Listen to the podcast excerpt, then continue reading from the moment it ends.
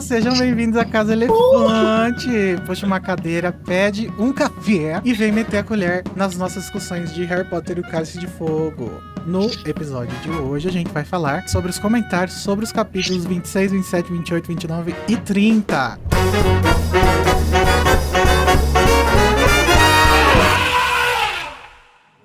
Gente, sempre lembrando que a Casa Elefante contém spoilers de toda a série Harry Potter e conteúdo adulto. Eu sou o Igor Moreto, estou aqui com Luiz Felipe. E aí, galera? Com a Lari. Oi, Lari, olha que linda ela de tipóia. Oi, gente. Nossa, e o cabelo verde lindíssimo que tá o da Larissa.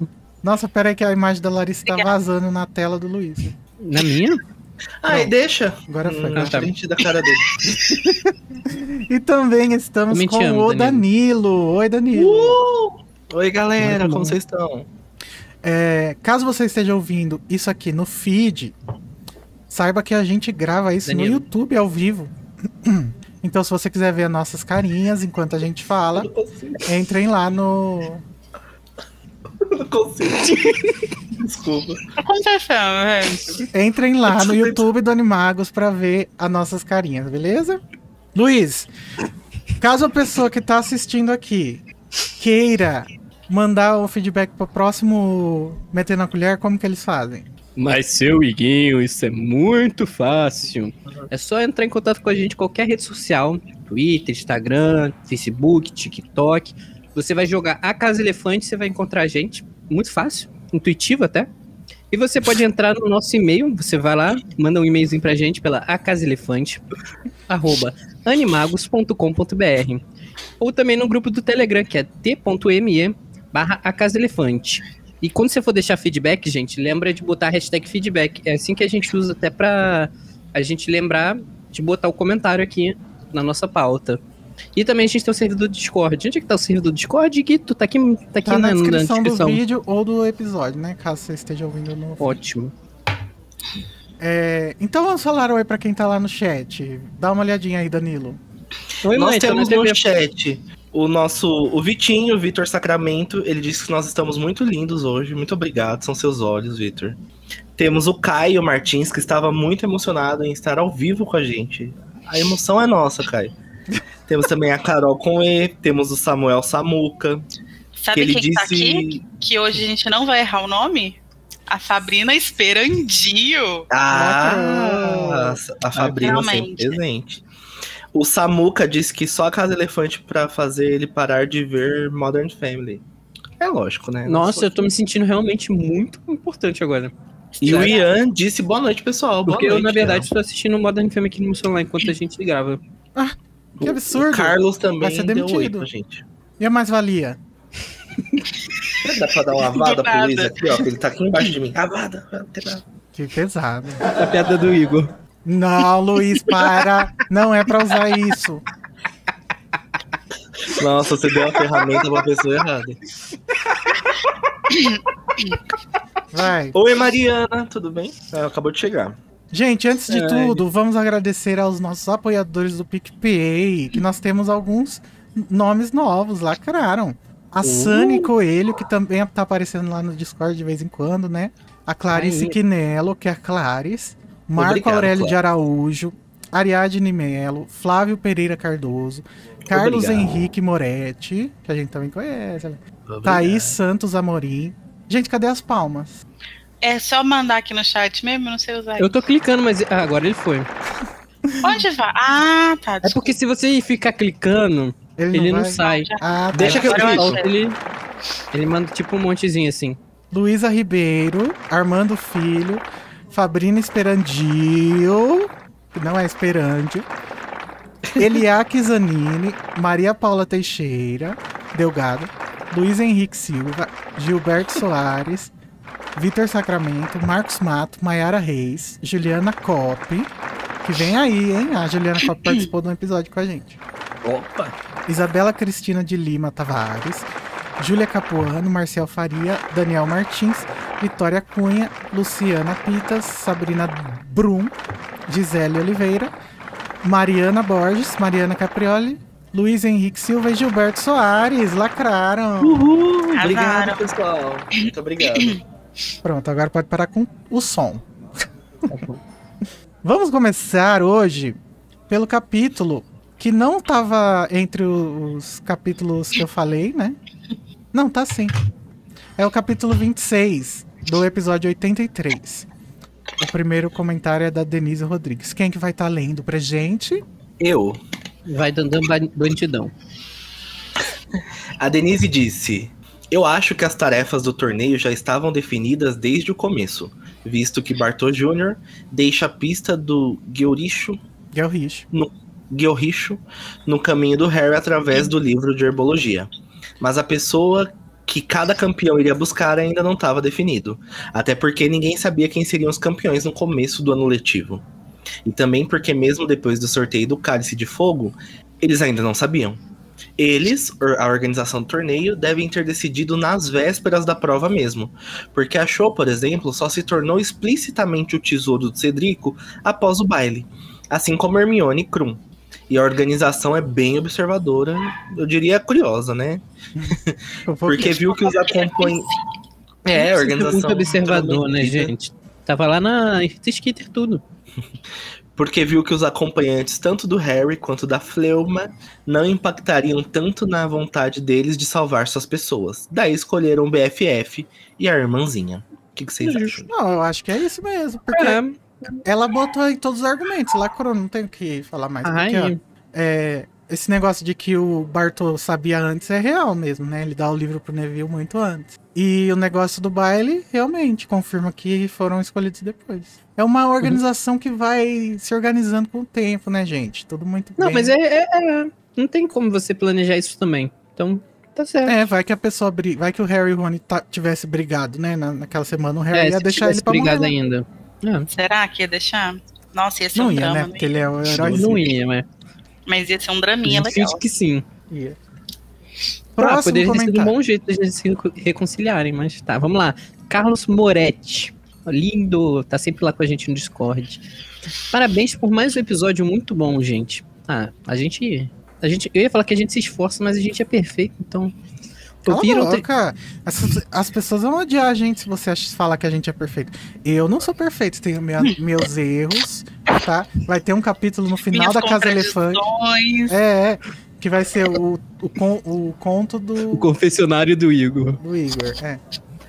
Ouvir outras pessoas que concordam sobre como essa tarefa foi flopada pro público foi ótimo. Inclusive, a próxima também será, né? Surpreendente o quadribol. Surpre... Entenderam? Suspenderam o quadribol para isso. É muito triste para a comunidade escolar em geral. Muito Pausa. bacana.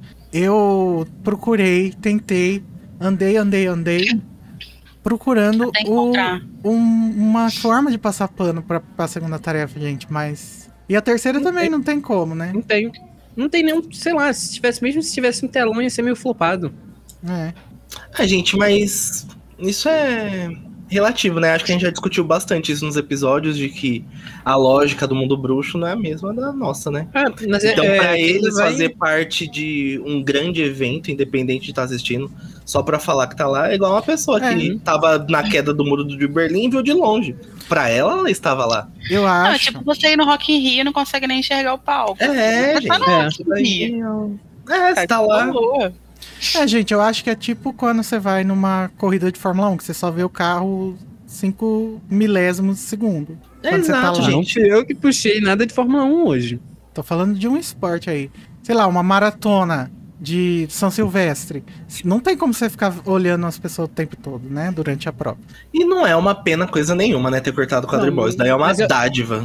Com os É anos verdade. que tem torneio Mas, em, geral, eu acho que é normal isso acontecer no esporte.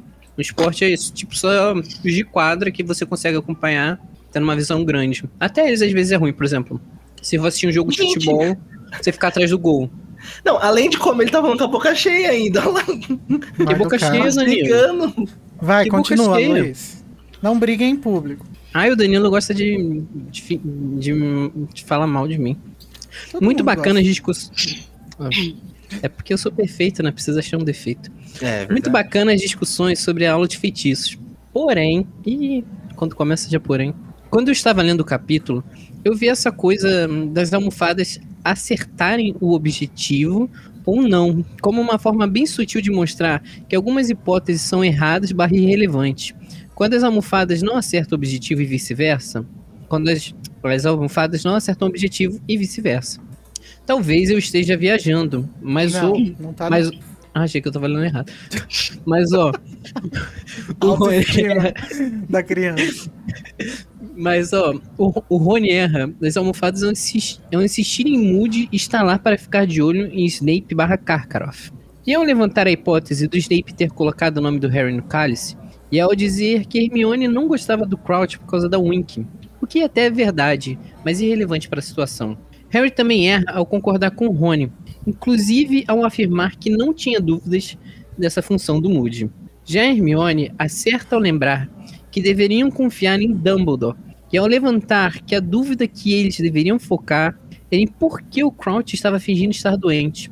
Por fim, o Harry acerta ao levantar a questão sobre a segunda chance que Snape teve. Uma questão importante para o desenvolvimento deles no- nos livros como um todo. Talvez o feitiço expulsório funcione melhor quando as pessoas estão com pensamentos focados no que é importante. Hahaha. Ba- a palma, a palma, palma. Lacrou, Ai. Carlos. Ih, eu Você, apertei aqui não foi. você nunca errou, Carlos. Isso daí ficou perfeito. Eu não consigo bater palma, gente. Eu acho. Eu acho que Bate isso daí, Carlos, é um, um- Esse seu comentário é um grande concorrente para aquele nosso Uhum. é, desafio Prêmio. lá. É, o prêmio O de. grande ainda, prêmio calma, tá no início. É, Mas tá muito bom, Carlos. Parabéns, nunca errou. Arrasou. isso. Pode? Pode. Eu ia com- comentar sobre a maturidade do menino Harry e sobre como ele poderia ter se preparado para outras coisas. Mas enquanto eu ia escrevendo, eu mesmo fui empatizando com ele. E no fim concordo com tudo que a Tamires disse. Perfeita, nunca errou. Todos nós sabemos disso. Perfeito, né? Outra Ela pessoa disse que mais nunca perfeito. errou, mas é, nunca errou mesmo. Não, que se, se algum dia vierem falar pra você que Tamires ou Larissa erraram, se questione se não é essa pessoa que está errando. Amém, vai. Termina. Beijos, vocês são lindos. E parabéns, Coach, pela vitória nos resumos. Porque só ele lembrou de usar o tempo dos 30 segundos para respirar fundo antes de falar sobre esse capítulo embaixo d'água. Nossa, hein? Caralho. Muito bom, Codinho. Caralho, Carlos. Errou também. Essa respiração na gravação ela foi cortada pelo Discord. Então eu acho que ela não foi levada em consideração pelo pessoa que tava julgando, mas na gravação pegou e vocês viram a qualidade. Gente, não tem nada a acrescentar. Perfeito. Pra Não mim, esse já ganhava. Não botava nenhum comentário mais. Eu Não, deixava calma, ele. Calma. Que ainda vem mais comentários pela frente, Danilo. Tem Lembra que a muita gente coisa aqui. tem muita coisa aqui hoje. O Mark mandou uma dissertação. Então, vou ler para vocês a dissertação do Mark. Mark Araújo. Ele disse: Finalmente alcancei a Casa Elefante na leitura dos livros. Uhul! Depois de 83 fucking episódios, eu finalmente alcancei vocês. São mais quatro dias ininterruptos ouvindo o podcast. Mais de quatro dias, caralho.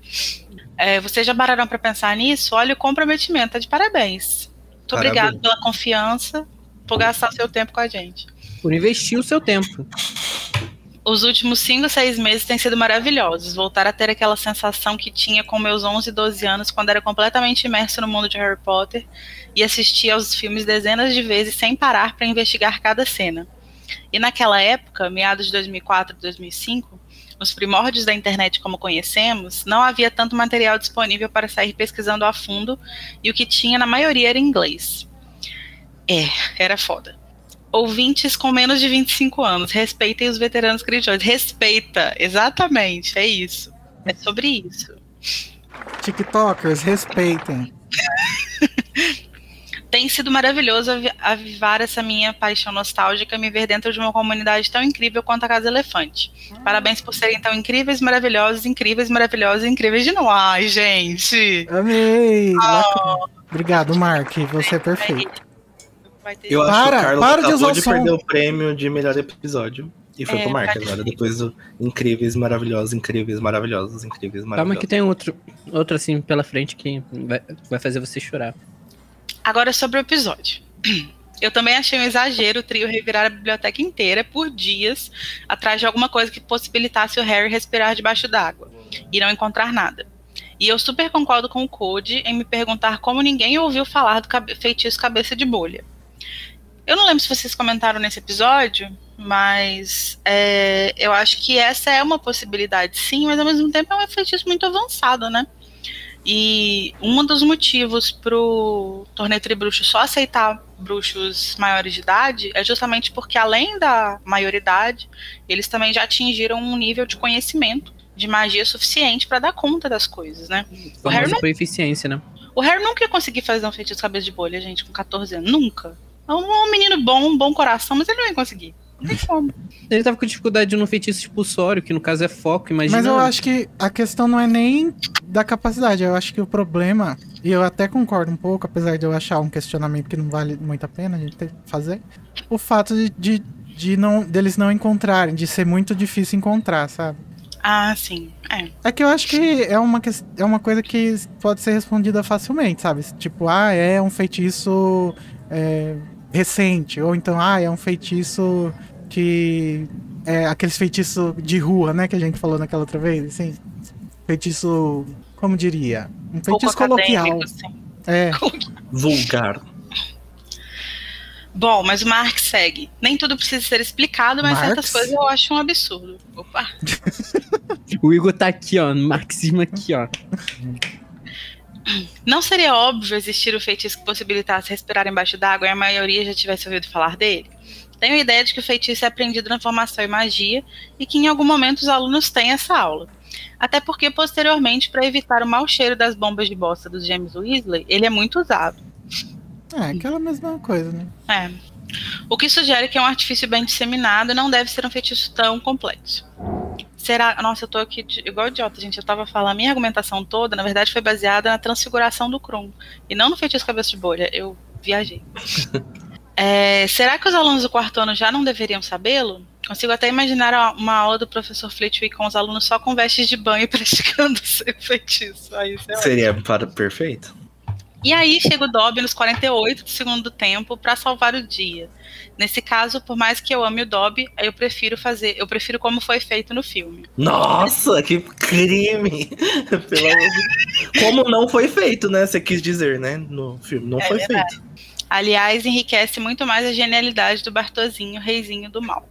Outra coisa que não foi comentada é a geografia de Hogwarts. Muitas vezes a gente lendo tem uma noção de que as coisas em Hogwarts são muito próximas e não tem toda aquela dimensão dos filmes.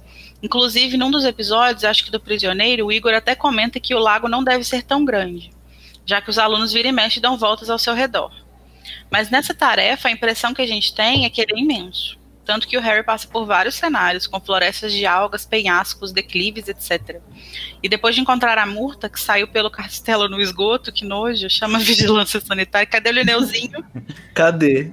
Ele ainda nada uns 20 minutos até o local de resgate, onde, vejam só, há uma cidadela de viserianos. Realmente, essa parte do lago é muito impressionante, né? A imensidão dele. Isso sem contar a lula gigante, que ninguém viu nem a sombra. Será que ela estava lá num canto, mas o lago é tão grande que ninguém a viu? Ou será que a coitada levou um reduto e foi tirada do seu habitat? Tá de nossa. Tava no aquário enquanto rolava o torneio. Vocês acham que o lago é imenso mesmo ou foi só mais um recurso que a Rowling utilizou por conveniência na história? Gostaria de ouvir a suas minha... opiniões. A Beijos, minha... adoro vocês e Aguamente. Aguamente, mas eu nunca minto. Então, a Rowling, ela nunca eu, eu, nunca. A resposta minha nunca vai ser que a coisa é por conveniência. Eu acho. que cara. Uma risada atrasada ainda. Eu. Eu acho, gente, que num mundo onde existe a maleta do Newt Scamander, o lago ser grande por dentro não significa que por fora ele também é grande. Então, não, mas é até nas descrições que dão nos primeiros livros falava que ele era grande. Não falava que tipo, ele era gigante, mas. Tá, mas as pessoas dão voltas nele, assim, tipo, passeando. Se for uma coisa muito grande no, nesse nível do, da prova, a gente, na verdade, a gente sabe que a J.K. Rowling deve, não, não, não se importava, né, com o tamanho das coisas de verdade. Mas. É, gente, mas assim, é profundeza, grandeza. Profundeza. É... Profundidade. É, profundidade. é, o lago ele podia ser simplesmente profundo e ter ligação por, por baixo da terra. Não, não tem como saber. E assim, eu acho que é possível, mesmo que o lago seja razoavelmente grande, das pessoas darem voltas assim nele. Tipo, isso acontece. É, pode ser tipo a Lagoa, a Quinta da. Ah, a Quinta. A Lagoa Rodrigo de Freitas aqui no Rio. Ela é muito, muito grande, caberia uma Lula, E tranquilamente. tem gente que pedala na lagoa. Já ouvi falar. Dá Uhum. voltas na lagoa pedalando. Quem sabe sabe. Próximo. Obrigado, leu Mark. próximo? Não tem mais nada pra falar sobre esse, sobre o Harry não conseguir fazer o feitiço da bolha. Não, já falamos. Tá bom. O próximo é da Mai Reis. Alô, alô. tive uma Inclusive, a Mai acabou de chegar aí no, no, no chat. Oi, Mai. Oi, Mai. Mai. Ela tudo falou bem? que veio ver a gente no intervalo do M, ou seja, ela considera a gente mais do que o M. É, o M mais que a gente. Não gostei. É, tá errada. Alô, alô, tive uma reflexão enquanto ouvi o EP que na verdade tem mais relação com o capítulo anterior, o do ovo. Mas é que o menino Harry nunca conta nada de estranho que viu. Lá no segundo, por exemplo, ele cogita contar pro Dumbledore que ouviu voz e tal, e no fim nem conta. Aí aqui ele entrega de bandeja pro Moody, que era o Crouch, que estava aparecendo no mapa. Ai ai, esse menino me tira do sério. Mas aí me pergunto por que agora ele resolve contar as coisas Agora que ele deveria ficar caladinho. Olha, Mai, as pessoas são complexas, né? Elas contam. Não, mas é diferente. falam- Pro Dumbledore, ela- ele teria que ir até o Dumbledore contar. Ela contou isso aí do, pro, pro Moody, porque tava ali na- no calor do momento, né? É, foi tipo. Teve Não, é, realmente uma normalmente reflexão, né? coisas- norma- Normalmente as coisas ele não fala pro Dumbledore, tipo, pra não incomodar o Dumbledore também. Porque ele já fica falando, não, o Dumbledore já tem tanto problema, tanto problema. Ele. Acho, acho- acho- se eu não me engano, até uma, uma coisa recorrente no próximo livro. Que ele fica com aquele questionamento do Dumbledore ser sempre muito ocupado e ele não querer atrapalhar o Dumbledore com as coisas que ele acha meio boba, banal. É verdade. Então acho que ele fala, era muito mais fácil pra ele falar pro Moody igual ele falava as coisas pro Lupin. Uhum. Verdade. Próximo. Ah, sou eu, né?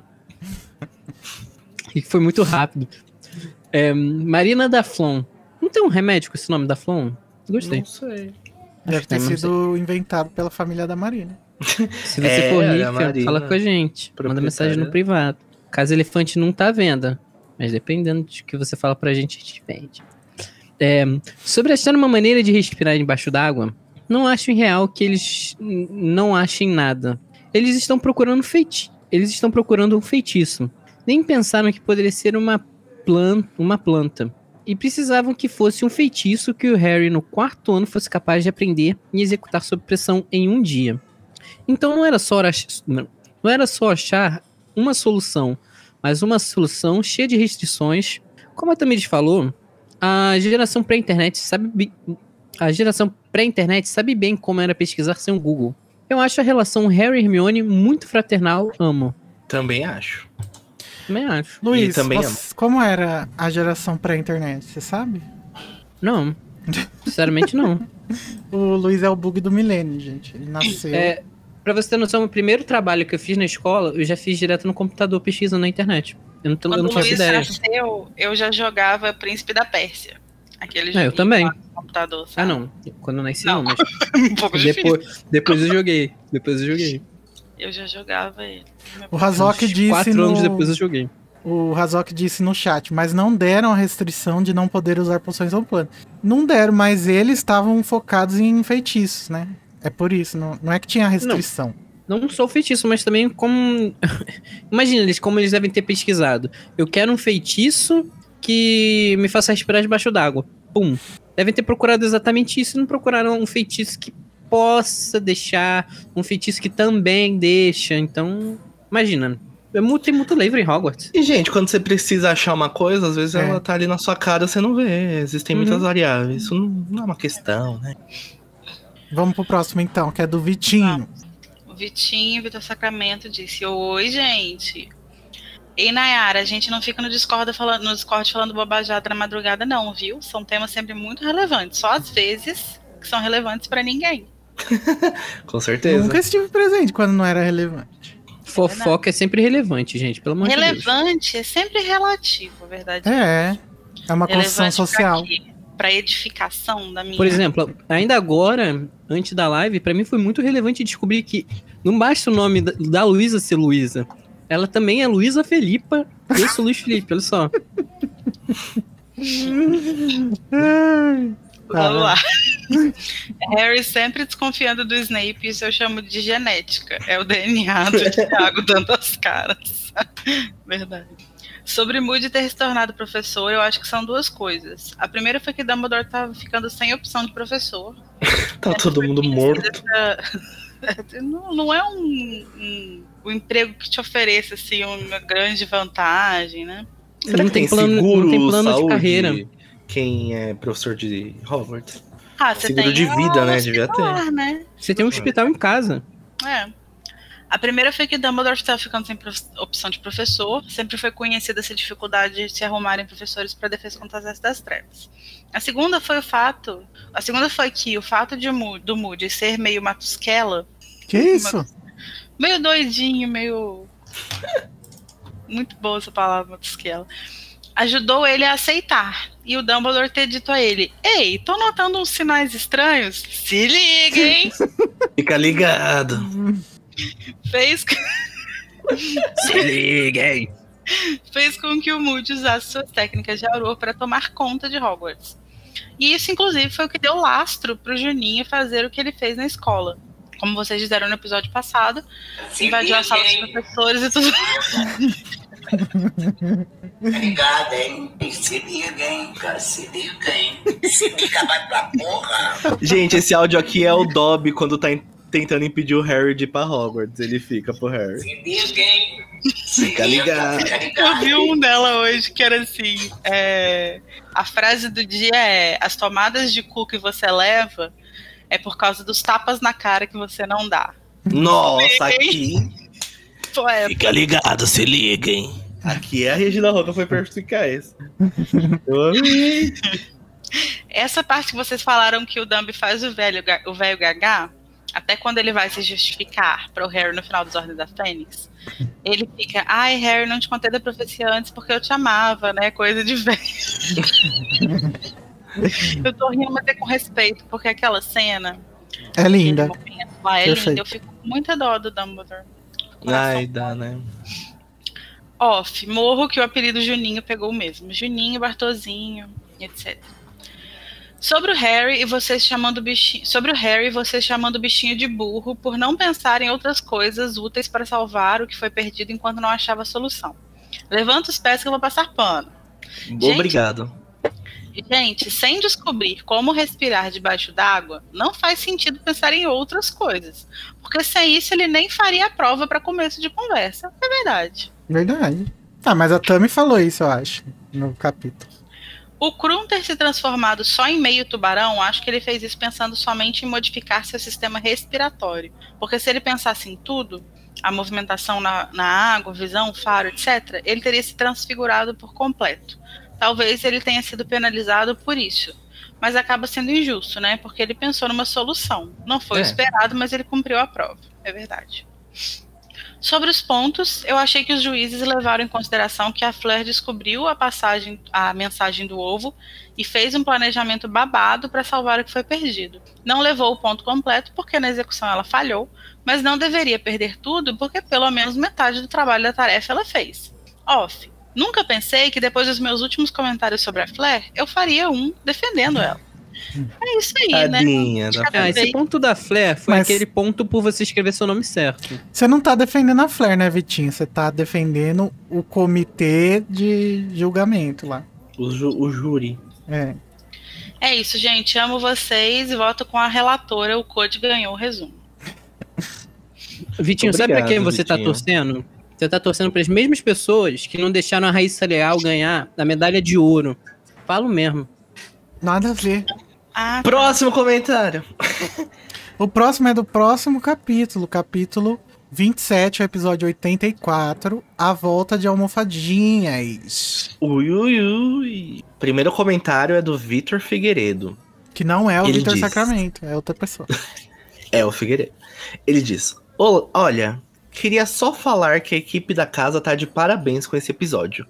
Ele tá tão bom, mas tão bom que eu tô ouvindo pela segunda vez seguida. Olha. Esse capítulo. PS.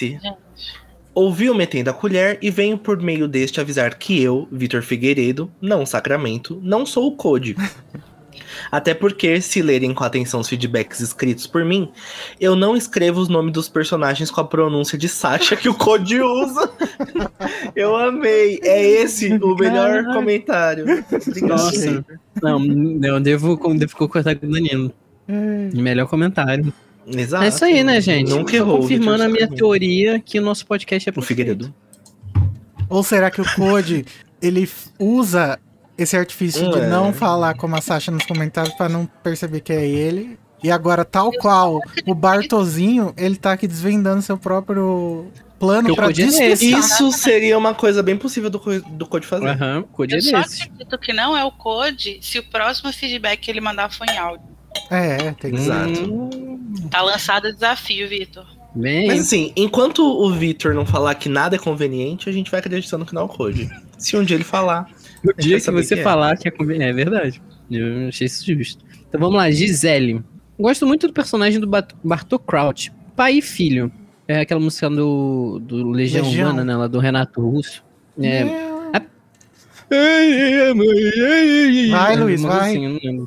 Apesar, apesar do, do filho ser o vilão principal, tirando o próprio Voldemort, nesse arco do, cáli- de- do Cálice de Fogo, sinto que a J.K. não mede esforços para mostrar o quão controverso e vilanesco o pai também foi.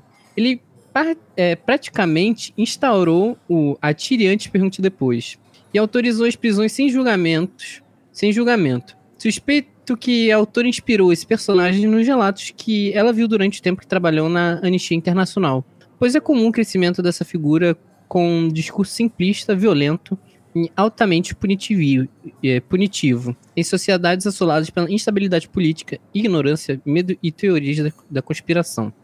Ué, é, Qualquer semelhança. é Brasil 2018, né? Não, Brasil, É. 1964 pra cá. Brasil 1500. É. Inclusive, a forma como o Sirius e o Dumbledore relatam não haver provas de que o Bartozinho foi culpado na tortura dos Longbottoms e todo o clima que a J.K. constrói no capítulo do seu julgamento me faz acreditar que ele poderia ser inocente. É sabido que havia uma grande pressão sobre o Ministério para punir todos os partidários de Voldemort. E a essa altura, as pessoas eram presas sem um estudo de provas ou sequer um julgamento. O Aurora era praticamente a polícia, o juiz e o carrasco. E vamos considerar que 1. Um, as vítimas, casal Longbottom, enlouqueceram e não puderam testemunhar. 2. Kraut está, estava em vias de se tornar ministro da magia e, obviamente, devia haver um interesse suficiente da parte dos comensais em desmoralizá-lo, ponto de a ponto de inventar que seu filho foi cúmplice. Ou ainda colocar o garoto sobre a maldição Impérios para acompanhá-los no ato. O comportamento 3. O comportamento do Kraut Jr. no julgamento difere muito de seus, entre aspas, colegas comensais. Orgulhoso, orgulhoso e presunçoso, e diferente do comportamento que ele próprio tem atualmente na saga. Gosto de acreditar que ele possa ter sido realmente inocente dessa acusação. Foi para Azkaban, acabou adquirindo uma insanidade lá dentro, e quando conseguiu sair, o pai manteve sobre a maldição Impérios por 12 fucking anos. Nesse cenário, até eu procuraria o Lorde das Trevas. Apesar disso, é curioso e traz até complexidade para o personagem. Pensar como Bartozinho deu uma, umas ajudas não intencionais ao Harry, como quando ensinou sobre as maldições imperdoáveis. No fim, no fim do livro, o Voldemort usa todas as três, e principalmente ensinando resistir à maldição Impérios, o quando sugeriu que ele deveria ser Auror. Também é curioso que a J.K. colocou em Cálice duas relações pai e filho, opostas e bem marcante. Calma aí, tem um, um negócio aqui em cima, Igor. Que eu não tô... Marcante no enredo. A do Cedrico e do Amos, que se amam, e do Crouch Sênior e Júnior, que se odeiam. Se eu tivesse que escolher algum momento de Harry Potter para ser transformado em série, eu escolheria esse finzinho da guerra, como fo com foco na ascensão e queda de Crouch dentro do Ministério. É isso. Nossa, muito Adoro legal. vocês. Caralho, lacrou e. Olha, Cadê a Fabrina pra montar a defesa do nosso eu gostei da- da- desse comentário de Zélia. Acho que ela tá concorrendo também. E ó, Também. eu queria tem saber. razão. Eu queria saber do chat se vocês acham que é muita viagem nossa achar que talvez o, o Bartozinho possa ser inocente. Ou se vocês acreditam em. Daí vocês mandam a hashtag Justice for Bartozinho.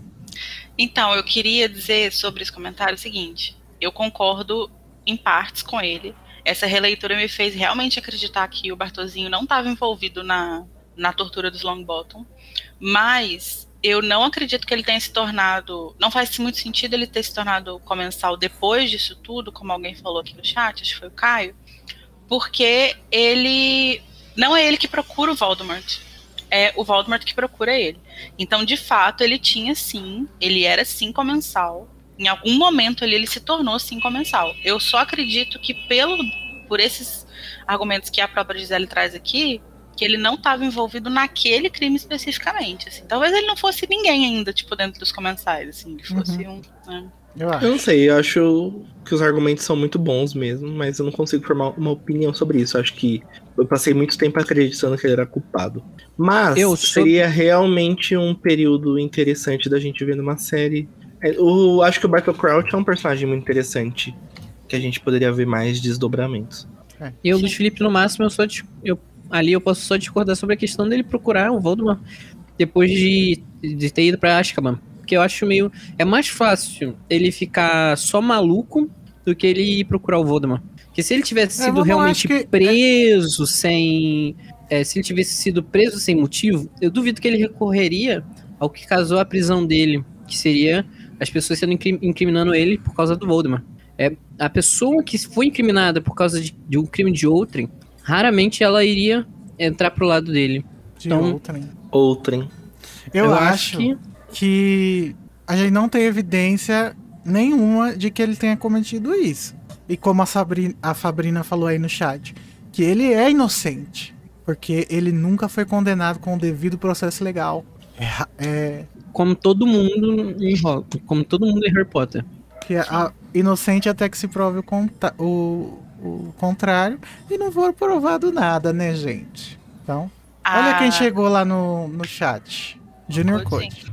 A Carol com E falou que esse episódio, esse capítulo também é conhecido como o dia que eu buguei ela, dedicando um patrono pro Sirius.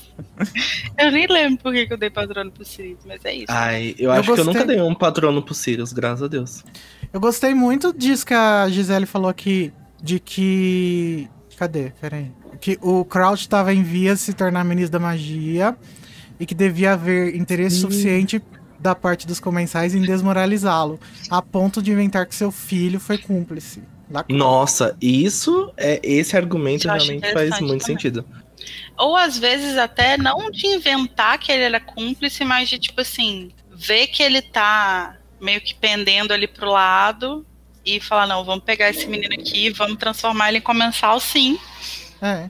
E aí não negar, né, na, no, Uhum. que, ele, que ele tava envolvido depois. É, vocês conseguem imaginar a Bellatrix falando, então, gente, deixa eu só interromper aqui. Só um minutinho. Fato. É merecia. comensal, anda com a galera, fez umas coisas, mas isso não. E eu acho que é muito Isso justo não. a gente, né? É miliciano. Se veste Anda- como Não, miliciano. Mas assim, eu acho também que seria possível a Bellatrix querer os créditos só pra ela disso, sabe? Se ela tivesse feito sozinha, talvez. É uma coisa que ela se orgulha, sabe? Eu É. não sei, a Bellatrix depois lá, quando ela enfrenta o Neville, ela fala alguma coisa do Crouchzinho lá em ordem? Não, acho que ele não é mais mencionado. Foi com Deus, né? Ele é esquecido, com o né? capeta. É o que com, eu, o- corrobora com o que falou, com a Lari falou, né? Ele poderia ter sido só um comercialzinho pequeno, tá ali, início de carreira. Sabe aquele cara que só vai coletar o dinheiro do gás? Ele podia, o da Gatonete? Ele podia ser esse cara só. É. E, e eu acho que quando a gente chegar na releitura do, do próximo capítulo a ser gravado, né? Ou outro, na verdade, eu verei terceiro, a gente vai. A gente vai assentar as ideias mais na nossa cabeça, porque ele vai, ele vai dar a timeline, né? E aí acho que dá pra Uhum. gente estabelecer melhor essas teorias, assim. É, faz sentido. Anfam. Agora a gente tem o comentário da Tainá Gava. Ela disse: Olá, entrei aqui só para compartilhar uma história que, ou, que lembrei quando ouvi vocês falarem do momento em que o Snape pega o artigo da Rita e lê em voz alta. Uma vez em uma. Lá vem o trauma, lá vem. que eu acho engraçado. Não é nada pessoal, Tainá. Uma vez em uma aula estava fazendo a brincadeira da laranja com umas amigas e a professora me mandou para a coordenação. Para quem não sabe, que é. Ah, tá. Não, Desculpa. vai explicar. Pra quem não sabe, essa brincadeira consiste em escrever o nome de diversas meninas em uma coluna e uma ordem de nu e uma ordem de números e em outra coluna diversos verbos de coisas que você pode fazer com uma laranja. Com mais uma ordem de números. E na última coluna, vários nomes de meninos com outros números aleatórios. Ah, tinha uma coluna intermediária com partes do corpo. No fim, a gente lia e ficava mais ou menos assim: Fulano chupa o pé do, Be do Beltrano. Como o papel estava na minha mesa, só eu fui para coordenação e a coordenadora queria que eu explicasse em detalhes como funcionava a brincadeirinha. Minha laranja em detalhes. Eu fiquei imaginando como seria se o Snape pegasse. Seria maravilhoso. Seria incrível. Seria um capítulo de alto entretenimento. Desculpa, Tainá, mas seria ótimo. O Snape ia ficar com aquele jeito. Ó, Harry Potter. Eu achei que a Tainá ia falar que algum professor pegou e humilhou ela na sala, mas ainda bem que não foi isso. Não, tá? aparentemente ela tá de Não, boa. não fiz. Mas tem uns professores que têm essas manias, né? Tipo, quando o aluno tá passando uma cartinha, tem. ele começa a ler. Eu acho isso um constrangimento, né? É, eu tinha um professor que, porque eu fazia muita piada em sala, ela me chamava de idiota. Uma vez ela virou pra mim, Luiz, se você abrir a boca, você vai sair de sala. Aí eu perguntei o porquê, obviamente. Ela me mandou pra fora de sala. A E meu pedagogia patrono vai pra essa do, opressor, professora. né? E, e essa professora nunca errou. Cala a boca, Danilo. Hoje é Ela 100 mesmo. anos de Paulo Freire, caralho. Não pode falar isso. Tadinho, o Luiz, porque ela ai, abriu a boca, era a chance que eu queria. Tchau, vaza, pelo amor de Deus. Fora. Agora, meu momento!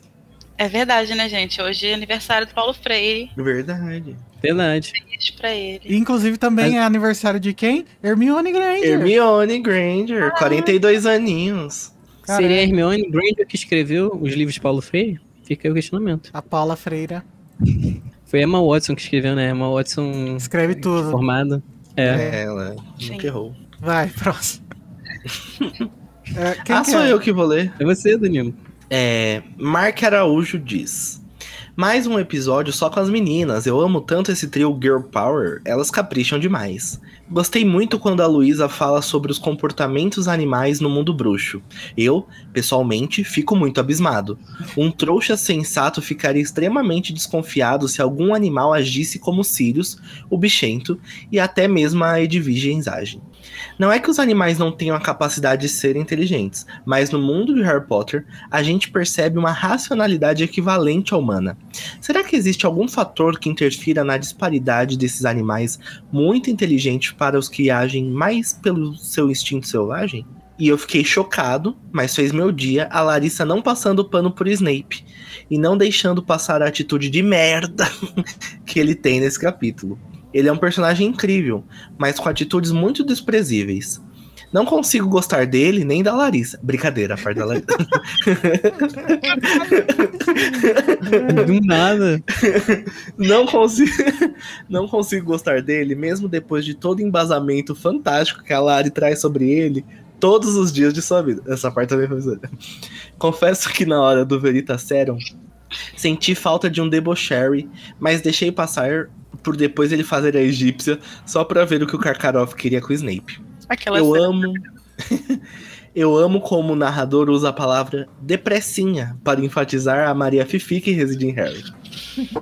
Ah, eu amo Eu essa amo. cena, gente. Eu Eu queria. acho. Eu Eu queria, ainda levanto assim, estou limpando meu bilhete de tatu, professor. Levando o trapinho. eu queria um sketch do Porta dos Fundos dessa cena. E o Mark Araújo continua. Alerta de gatilho. Sobre os Sirius numa caverna Mas comendo gatilho do ratos. quê? Precisa avisar o que que é, né? Gente, é um alerta de gatilho. Você tem qualquer gatilho, volta daqui a cinco minutos. Tá bom. Sobre os Sirius numa caverna comendo ratos, talvez seja quem tem medo de rato, né? Eu imagino que eles... É, é ratofobia. Eu imagino que ele esteja acostumado e que sua vivência em Azkaban, de certa forma, não o deixe muito desconfortável sobre a situação em que ele se encontra. Eu parei para pensar sobre como será que é a alimentação em Azkaban. Como será que os dementadores alimentam os prisioneiros? Alimentam eles de tristeza, né, de vontade de morrer. Quais serão os alimentos que eles consomem? Imagino, imagino eu que eles só deviam alimentar com pouco para a pessoa sobreviver. Só assim os prisioneiros não têm chance de fuga, por estarem fracos e ainda os manteria vivos a fim de sugar sua energia vital. Imagino que comer ratos seja um hábito que os prisioneiros encontram para sanar parte da. Ai, que horror! Para sanar parte de sua fome. Ainda bem que depois da Segunda. Guerra. Ainda bem que depois da Segunda Guerra, o Kingsley finalmente dá fim a esse inferno horrível que era Azkaban. Lacrou a abolicionista penal. É, a, A, pergunta Angela que Davis fica de é, Harry Potter. é a, a, a pergunta que fica é: será que o Sirius comia os ratos em forma humana ou canina? Melhor não saber, não é mesmo? Canina, né? Porque Para- daí a, a massa É. fica maior, né? Comparado com ele, então ele se alimenta mais. Parabéns por mais um episódio incrível. Beijos e Akio coxinha de frango. Ai, me dá mais coxinha! Como já diria Sirius Black. Ai, gente, essa questão da alimentação de Azkaban, acho que quando a fuga do Bartozinho tem alguma coisa a ver com isso, né? Não lembro se isso é coisa da minha cabeça. O Henrique falou que os, os prisioneiros comem o pão que o dementador amassou. Ai, Falando que nisso, isso. Danilo, como que tá o chat aí? Conta um pouquinho pra gente. Ah, é verdade. Deixa eu acompanhar um pouquinho aqui o A chat. primeira coisa que eu vi quando eu abri o chat foi Harry Potter chupa o pé do Draco. Ih. É o joguinho da laranja lá. Gente, o Eduardo Leão disse: Amo o humor do Danilo. E eu amo você, Eduardo. Muito obrigado. A gente também ama o amor do Onde que Danilo. tá isso? Eu não vi isso, não. Ah, Ai, gente, tá assim. não, não, tá assim. não, Se você Eu ama acreditar o meu humor, você põe a eu- hashtag Danilo Livre. Eu, vou, eu só vou acreditar porque o Eduardo, o Eduardo ele tá sempre com a gente lá no Discord. Então é possível que ele goste mesmo do amor do Danilo. O Ítalo disse: podcast do príncipe é real. É real demais. É real, Ítalo, vem aí. É, a Carol disse que lembrou da Carol na terceira temporada, pensando no Dementador com uma bandejinha. Chegando assim com a bandejinha pra entregar alimento pros Sirius. Tadinho. O Code Ah, disse que só também pensando ama meu no- humor. Também te amo, Eu só Code. fico pensando naquele meme do, do filho do Cristiano Ronaldo. Pai, tem fome. Dementador tem um Pesado. E o Ítalo e a Carol com E subiram a hashtag Free Danilo. Muito obrigado. Never forget. Ai, caraca, a Larissa, muito boa as reações dela, cara. Ai. Nossa, eu pagaria por isso. Vamos então Pode pro ler? próximo, vai. Isabela Tavares. Ainda estou ouvindo o episódio, mas queria já deixar aqui que tem vários episódios que eu gostaria de ter participado. Mas esse específico eu quis muito. Meninas, vocês são tão inteligentes, articuladas, divertidas que eu me senti conversando com amigas, de verdade. Vocês são tudo coração. Ah, eu concordo. Perfeitas. Gente, para de fazer número. isso, é horrível. O quê? Concordar com as pessoas? Esse coração aqui é assim. É sim, Danilinho. Vem, vem, Danilinho, aqui, ó. Mas, Mas amigo, eu tô em cima, você embaixo. Assim, ó, faz assim, ó, né, Tiago? Assim? Sobe um pouco a sua mão. Ai, Larissa, faz aí, vai, pra não deixar ele no vácuo. não, é do outro lado. Ah, gente, na dúvida a gente faz assim, os dois. Ai, olha, a- eu não tenho coordenação motora mesmo, eu não consigo deixar as duas mãos. Olha. Tá bom, gente, para. Tá bom. Larissa, você tá mutada, amiga.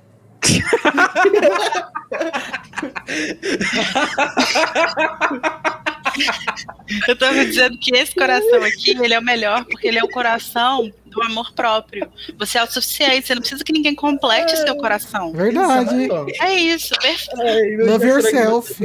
Love yourself, já diria. É isso aí. Ai, o meu diafragma dói. Nossa. O Code não para de me zoar porque eu tô fazendo as coisas com uma mão só. Gente, eu acho que eu vou botar no, no extra, no, no final do, do- do episódio, mas eu vou contar já pra vocês. Que quando a gente vai gravar o episódio, a gente bate uma palma, né? Antes pra sincronizar todos os áudios. E aí eu falei, vamos bater palma. E a Larissa parou, pensou e falou, gente, eu não contei. Tadinha. Não dá, gente, porque aqui, olha. Ai, não- eu não tenho força pra fazer o barulho, entendeu? Não Ai, gente, perfeito. É foi muito bom. Próximo Ai. comentário. Vamos lá. A Marina da Flon disse: Não acho que o Pettigrew tenha se tornado, teria se tornado o bruxo das trevas sem a situação que eles estavam vivendo. Acho que sem contexto de guerra, acho que sem o contexto de guerra, ele ia ter se mantido naquele grupo, sendo visto como um cara bonzinho que não seria capaz de fazer mal a ninguém, e talvez ele mesmo se visse assim. Ele mudou de lado quando viu os protetores barra acolhedores, porém também bullies dele, no lado fraco da corda se viu na posição de ter um papel de relevância do outro lado.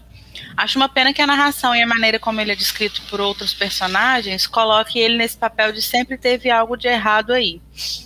Eu acho que seria muito mais interessante mostrar ele como um cara que, que genuinamente gostava e era gostado pelo resto do grupo. Meio Neville, só que wrong em algum momento. No caso dele, a guerra mostrou o pior lado. No caso do Neville, claramente molhou, mostrou o melhor. Junto com, a, junto com a qualidade do acolhimento que ele recebeu dos, dos amigos, junto com a qualidade de acolhimento que ele recebeu dos amigos, que com certeza não foi a mesma que o Neville recebeu. Eu vou Quanto me que- abster a comentar porque a gente fala bastante sobre o Rabicho nos próximos episódios que vão sair. Então, É verdade. A gente teve uma conversa, inclusive, especificamente sobre essa coisa, né, da traição dele e tal. é. É, matando a curiosidade do Ian aqui no chat, eu, acima dos 30 anos, resolvi que, resolvi que iria aprender a andar de skate. E eu subi no skate, caí e quebrei o braço. Foi exatamente A isso. Aver Lovinda Da da Casa Elefante. Elefante. Isso aqui, isso aqui eu vou processar as Olimpíadas, né? Vou processar a Raíssa Leal. A Raíssa Leal. Aquela menina lá também, Letícia. É isso aí. Bufone. Esse é o Isso. Bufone. Ah, essa daí precisa ser processada mesmo. O Zona. Nossa. Ah, Quanto à questão do Dumbledore, Ela, ela, ela se recusou a comemorar a vitória do Kevin porque ele não foi no rolê da pandemia. Ah, vai tomar no cu. Ai, não sei desses rolês, mas tudo bem. Quanto à questão do Dumbledore não exigir julgamento para os Sirius, não sei se as circunstâncias permitiriam. Com certeza não seria tão simples assim no clima, com toda a power trip do Crouch. Mas também acho que, como foi falado no episódio, ele achou que o Sirius tinha traído mesmo. E apesar de eu ser pa- passadora de pano pro Dumbledore também, ele tem um ego gigante que estava ferido por ele não ter enxergado uma suposta traição embaixo do nariz genial dele. Acho que mesmo se o cenário Ah. Ele não teria coragem de pedir para olhar o caso do Sirius com mais cuidado, porque ele mesmo deveria estar envergonhado de ter, na visão dele, deixado isso acontecer. O Dumbledore tem um ego gigante. Boa. Eu acho que ele tem um, um ego grande, assim. Não sei, eu acho que não tem. Não, não sei. Preciso Mas eu acho que- sobre eu acho Não é que ele um já. ego. Ele, no, o- pegando assim, o Dumbledore jovem que a gente tem no Animais Fantásticos, ele tem um ego. Mas acho que o Dumbledore nos livros ele já se despiu disso há muito tempo já. Hum, Não sei, eu acho que é porque eu acho que quando a gente fala em ego, parece que a pessoa é tipo mega arrogante e tal. Eu não acho que seja o caso do Dumbledore. Eu acho que o, o ego dele vem do fato de que ele de fato é muito inteligente. E de que ele de fato é muito observador. Então, é meio que ele, ele essa coisa real, que essa habilidade dele real, meio que impede ele de às vezes abaixar um pouco a bola sobre isso para enxergar outras possibilidades. assim. Ah, eu não acho que ele tem um ego gigante. Eu acho que ele é uma pessoa confiante em si mesma. Ele tem uma boa autoestima. Mas. Que ele é um, tem um. Ah, não sei. Preciso pensar sobre isso. É, eu acho também que essa coisa do, do, do Sirius é, tem a ver com o fato de que, assim, na verdade, eles sabiam que tinha um espião dentro- entre eles. Eles sabiam disso. Nossa, gente. Que? Minha rua é muito barulhenta. É, eles sabiam que tinha um espião, né? E os próprios, os próprios membros da ordem desconfiavam uns dos outros, assim. Então, tipo, eu não acho que seja tão absurdo ele ele achar que o, o coach. Eu não acho tão absurdo ele achar que, que o Sirius era o espião. Até porque, tipo assim, a, gente- É. porque acho que a gente, a gente olha pro Dumbledore, pra relação entre o Dumbledore e o Sirius, como se fosse uma proximidade muito grande. Na verdade, a gente não tem nenhuma indicação de que fosse assim naquela época. Então, se o próprio Lupin acreditou que era o Sirius, que o, e o Lupin era amigo dele, próximo, então por que que, que o Dumbledore não acreditaria? Mas E o é, o que, que o disse? falou? O, Porque o os Caio, ouvintes não o vão Caio saber. falou aqui. O Caio disse. falou- perguntou se o Rabicho sempre foi um bruxo marromeno. Como ninguém, como ninguém conseguiu usar legilimência pra saber se- que ele, o, que ele o trairia. Simples. O Ele era o Rabi, traíra. ele. Não, era, era simples, porque o Rabicho era amigo. Quem imaginaria que o seu amigo ia trair? Não, porque o Cabicho não é um, um bruxo mais ou menos, gente. A gente precisa parar de achar isso. Ele não é um bruxo mais ou menos. Ele é um bruxo muito competente. E ele é bem possível que ele dominasse um nível bom ali de legilimência também. É, É, e o que o Code disse foi: ele pode não ter um Big Ego, mas tem um Big Igor pra protegê-lo, que é muito melhor. É verdade. Continuando o comentário da Marina. É, Sobre se Snape, Lily e os outros sabiam. Acho que a Lily só se tornou próxima dos marotos depois que ela e o Snape romperam, né? Na- Antes ela era só uma menina que o James achava gatinha e ficava pentelhando, mas acho muito possível que eles não prestassem atenção real nela e muito menos no Snape. E acho e acho que mesmo antes deles romperem, o grupinho de um não aceitava o outro. Os projetinhos de comensal que andavam com o Snape nunca achariam ok ele andar com uma sangue sujo. E os grifinórios de esquerda, amigos, Que Ah, esquerdas são essas, né? amigos da Lily, tá mais pra Bolsonaro aqui, mas tudo bem. É, Não, gente, vamos parar de vangloriar, de, de, de enaltecer a esquerda, velho. A esquerda tem muita gente escrota, sim. Tá certo. O, o, o, Thiago tem cara de, de esquerdo macho, gente. É um esquerdo macho. Ah, eu não acho que ele tem cara de esquerda macho, não. Não, Acho que esquerdo tem macho cara não, ele tem cara de partido novo. É, Tem cara de partido novo. Ah, eu não sei, gente. Se, eu falo zoando, mas Se não não sei for se ele partido seria um novo, ele é, não. ele é MBL. Não, eu Não, acho que ele seria não, um esquerdo macho. Assim, ele cogitou votar no, no Amoedo, mas. ele, é, ele votou no Ciro, é verdade. é, ele é do PDT. Ele, se- ele é afiliado do PDT. Ele é rosa. Mas eu acho que se ele votou no Ciro, votou só por causa da Lilian falando na cabeça dele. O Haddad, o Haddad. E vocês não estão preparados pra ouvir o que eu tenho pra dizer. Mas a Sobre Lilian, política. Ah, tá. Amaral. Ai, não. Não, isso não. Ai, ai. Brincadeira, gente. Eu não acredito nisso. Eu só quis fazer essa piada, tá? Ai, ai. Ai, até me perdi aqui. Os projetinhos. né? E os grifinórios de esquerda, amigos da Lily, não entendiam porque ela ainda falava com ele.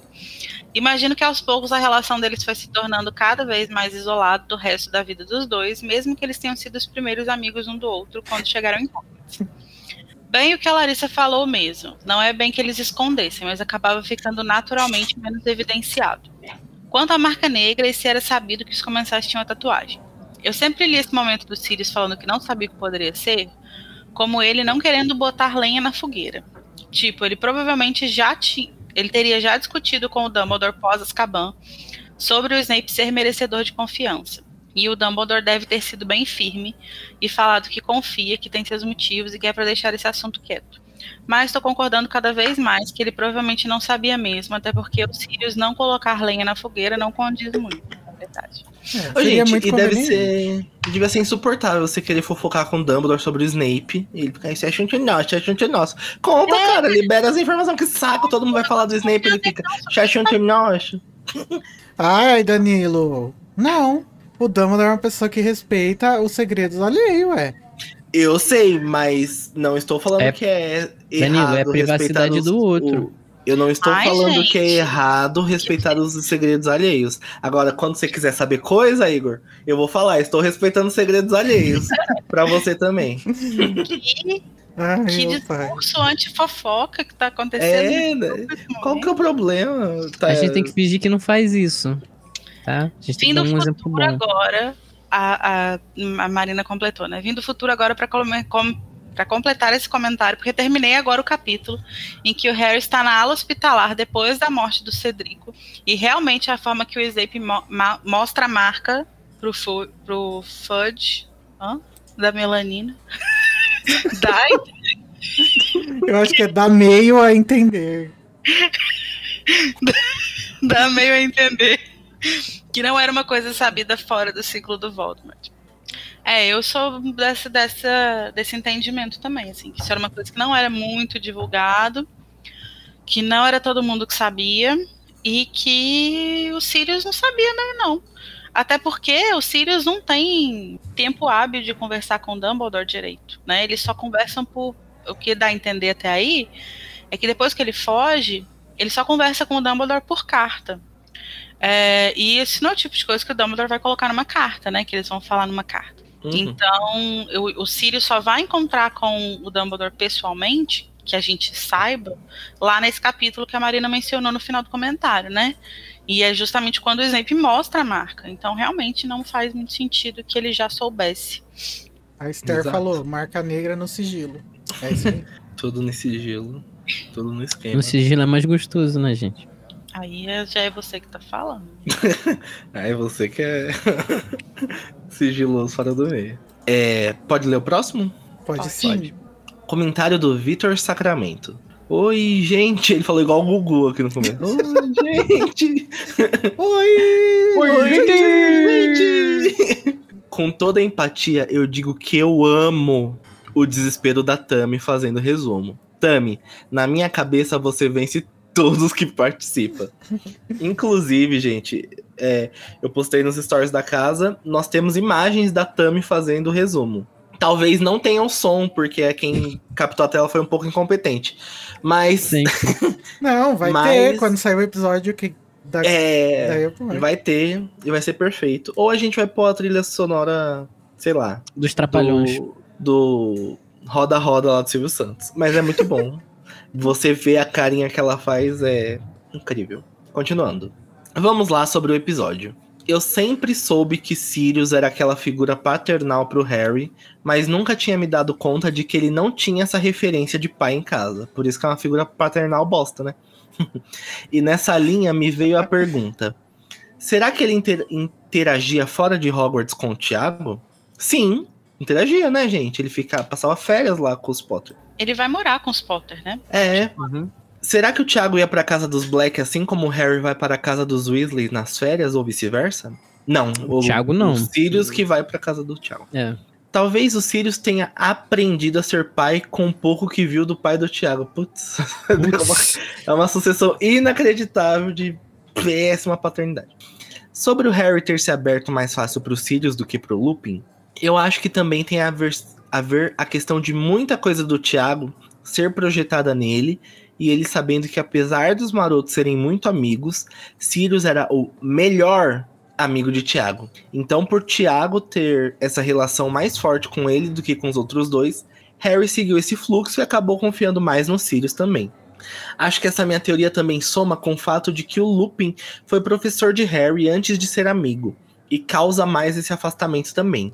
São coisas que somam na construção das relações. Eu concordo. Eu acho que tem muito a ver com isso. E a relação dos, do, do Lupin com o Harry é realmente uma relação de mestre. Enquanto o Thiago vê. O Thiago não, o Sirius acha que o Harry é o Thiago 2.0, né? O Ítalo no chat falou que o Thiago e o Sirius conversavam muito na reunião do PTT. A juventude do PDT lá. Luísa pergunta sobre Bartô pai ter liber- liberado matar comensais ao invés de apenas prender e continuar a parecer gente presa. A minha leitura antes desse episódio era de que, apesar dessa ordem, o corpo técnico tinha liberdade de escolher ou minimizava os danos causados pelo mau gestor. Tipo os funcionários do nosso Ministério da Educação aqui, que apesar dos ministros fazendo horrores para desmantelar o ensino, eles estão do outro lado da corda fazendo o possível.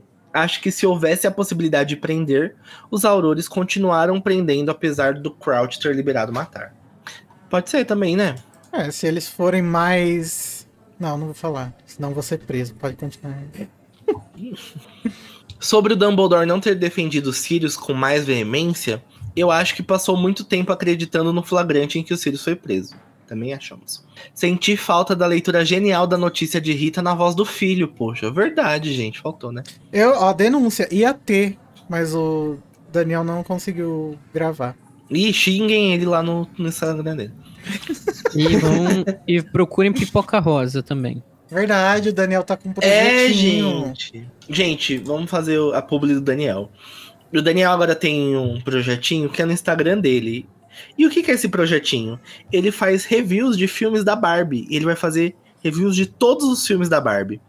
Então, se você gosta de filmes da Barbie e que quer ver uma ilustração maravilhosa que o Daniel vai fazer, você pode seguir lá no Instagram, arroba filho underline ART. Filho underline arte. E, E aproveita pra pedir uma commission também, né? E é muito bom. Exato, gente. O Daniel é- nunca errou, sabe? Só quando não quis gravar a voz da Rita aí. É. Só um minutinho. Quando eu tava lendo, também achei que Snape, além de ter de ter puxado o Harry para infernizar a vida do menino, ele estava usando legilimência para saber se o Harry estava roubando ingredientes para outra poção polissuco. Inclusive, na minha cabeça, tanto Snape quanto Dumbledore estão usando a legilimência quase o tempo todo para saber o que Harry tá pensando ou sentindo. Gente, que inferno, né? Que invasivo. Outra coisa é sobre Snape saber que o trio fez a poção polissuco. Eu acho que ele só soube depois que Dumbledore soube, depois do Harry ter confessado tudo, quando voltou da Câmara Secreta. O velho boca da sacola, boca de sacola. Não, o velho boca de sacola avisou e inclusive achou que foi ali que Snape colocou os alarmes que conversou com Moody no capítulo de banho. Pode ser, não sei, não tenho certeza sobre isso. Sobre a legilimência em si, acho que o Snape, o Dumbledore, tem condições de pescar palavras ou emoções sem precisar fazer o feitiço, como o Snape faz com Harry na Ordem da Fênix. Eu acho que o feitiço verbal, por ser mais poderoso, te dá acesso a vislumbrar e visualizar o que está guardado nas áreas mais profundas da mente, no subconsciente e tal. Para ouvir coisa que a voz da nossa cabeça está falando agora, deve ser mais fácil, por isso eles fazem toda hora. Olha aí, eu comentando e vocês comentando logo depois de eu digitar. Se eu fosse um fofoqueiro profissional, hoje em dia Harry Potter limpando Billy de tatu plantou as sementes do meu ser. É isso. Amo vocês. Eu não sei o que é Billy. Billy é aquela coisa amarela que quando você não tem mais o que vomitar, ela sai. Que é o gostinho amargo. É um líquido produzido pelo fígado? Não. Esôfago? Fica aí no ar, gente. Não, é o estômago, né? Ai, não sei. É um negócio lá, gente. É um negócio nojento. Billy é a secreção produzida pelo fígado e armazenado na vesícula biliar. Meu, Macro. aqui a gente tem ciência. Gente, eu Mas acho que pra- o Snape, ele e o Dumbledore, eles realmente, eles com certeza Enterraram. fazem legilimência algumas vezes, mas eu não acho que o Dumbledore faça legilimência o tempo todo, não. Muito invasivo. Eu acho. Tem, é. Tem... Respeito pela privacidade É. alheia, né? E eu também acho que o Snape não faz o tempo todo, não. com Eu não entendi. Gente, acha vocês que ficam não achando que o respeito? Dumbledore é o quê? É, é o seu celular que fica escutando o que você. Alexa, É, pô. Aqui ele tem privacidade. é você, Luiz. O próximo. Achei que vocês iam comentar alguma coisa. Carlos Moretti. Episódio delícia demais. Nossa, eu consegui escutar a voz do Carlos falando isso. É, fritei. to- Fritou, tipo, fritou de é igual o gritei, né? pessoal. Ele escreveu errado. Ah, pode ser fritei, igual o pessoal de rave fala. É verdade. Eu vou falar Mas fritei. significa us- usar drogas. Não, pode ser quando você fica pirando numa coisa. Ah, tá. Fritei todo com a Tami falando sobre como o Snape fica fazendo perguntas para talvez encontrar algo na mente do menino Harry, para talvez uma legilimência nata pescar alguma coisa. É, pescar alguma coisa. Muito legal. Bacana pensar que o feitiço Legilimens consegue adentrar mais fundo na ente das pessoas Mente. na ente, na mente das pessoas. Queria comentar também como eu amo esse esforço fluido da Lia na tradução. Em um capítulo, toda uma boa ideia com Jezabel. O anterior, lá vai você, Harry. Ai, gente, esse lá vai você é incrível. É isso. O Danilo é o defensor da Lia, tá sempre Eu sou, eu tava pronto pra ligar o microfone e falar que a Lia nunca errou. só no lá vai você, né? Ai, gente, lá vai você é bom. Lá vai você é bom. A única coisa ruim é o Mione, que eu acho. Não, gente, Não, é é perfeito. a Lia nunca errou. E se errou, não foi culpa dela, foi culpa dos editores Foi da roupa. tentando acertar, né? Teve um- uns capítulos atrás que ela. Eu lembro de um negócio muito pontual da Lia. Isso aqui agora me fugiu a cabeça. Mas ela tem muito desses negócios pontuais. Não tem como falar mal dela. Então vamos seguindo para o capítulo 28, o episódio 85. A loucura do senhor Crouch. Começando com ler um bem curtinho, né? É, da Caroline Kanyeski, que disse: O desespero da Tamires tentando fazer o resumo foi o ponto alto do meu domingo. Essa é uma opinião que é unânime, né, nos ouvidos. É, é, é, é, é unis, unissono. Som, Uníssone. Deixa. Uníssono. Uníssona. É isso. Sei lá.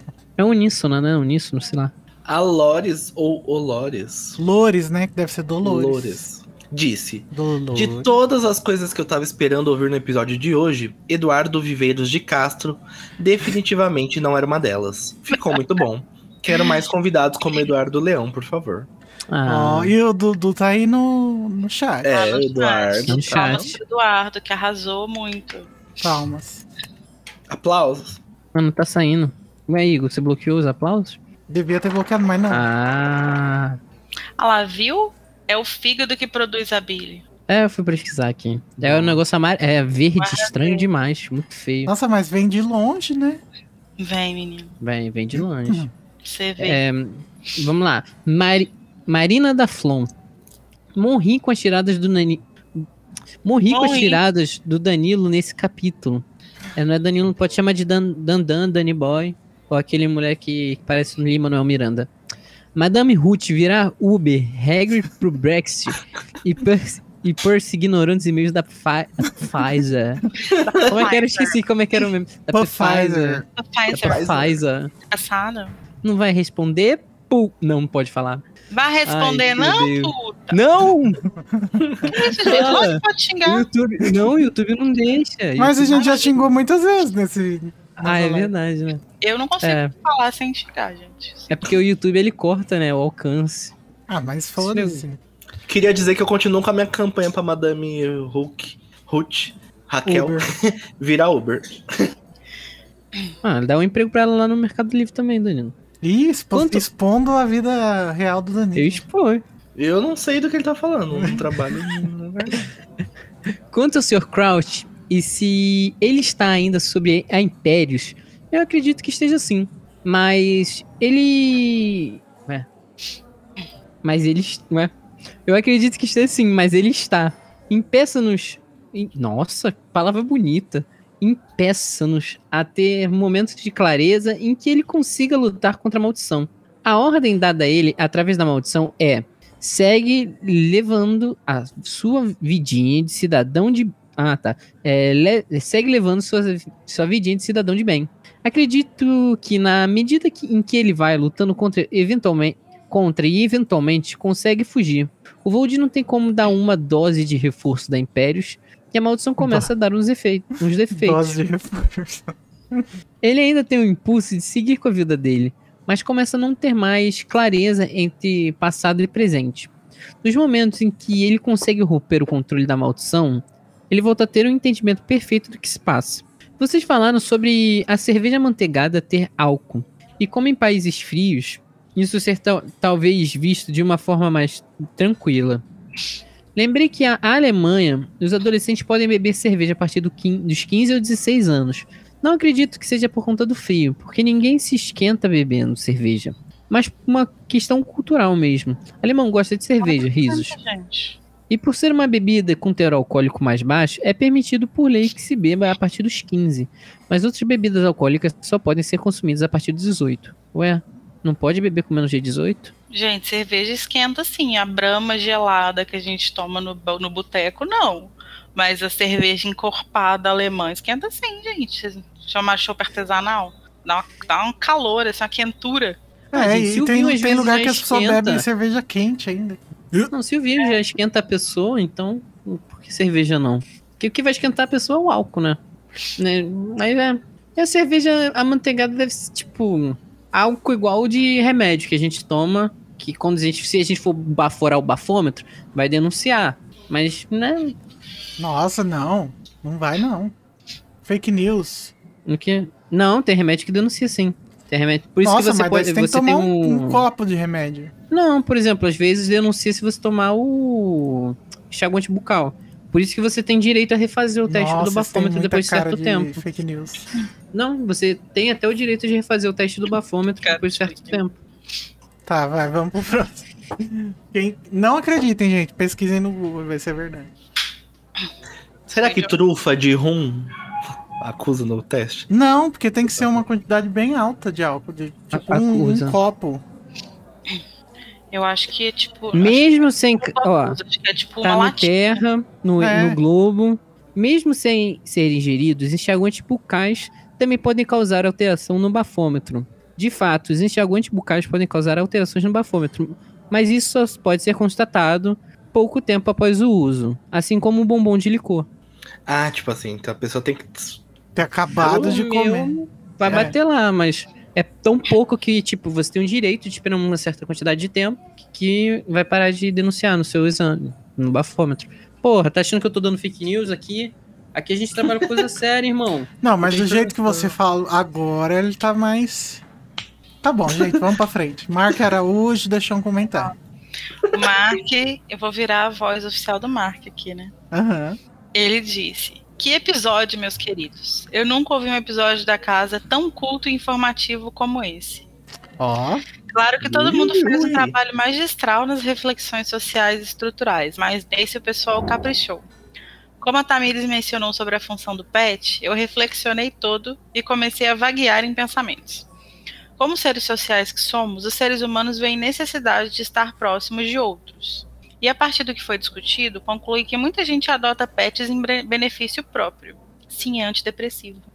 Seja para suprir. adota, viu? Adota. Não compre, adote. Não compre, adote, galera.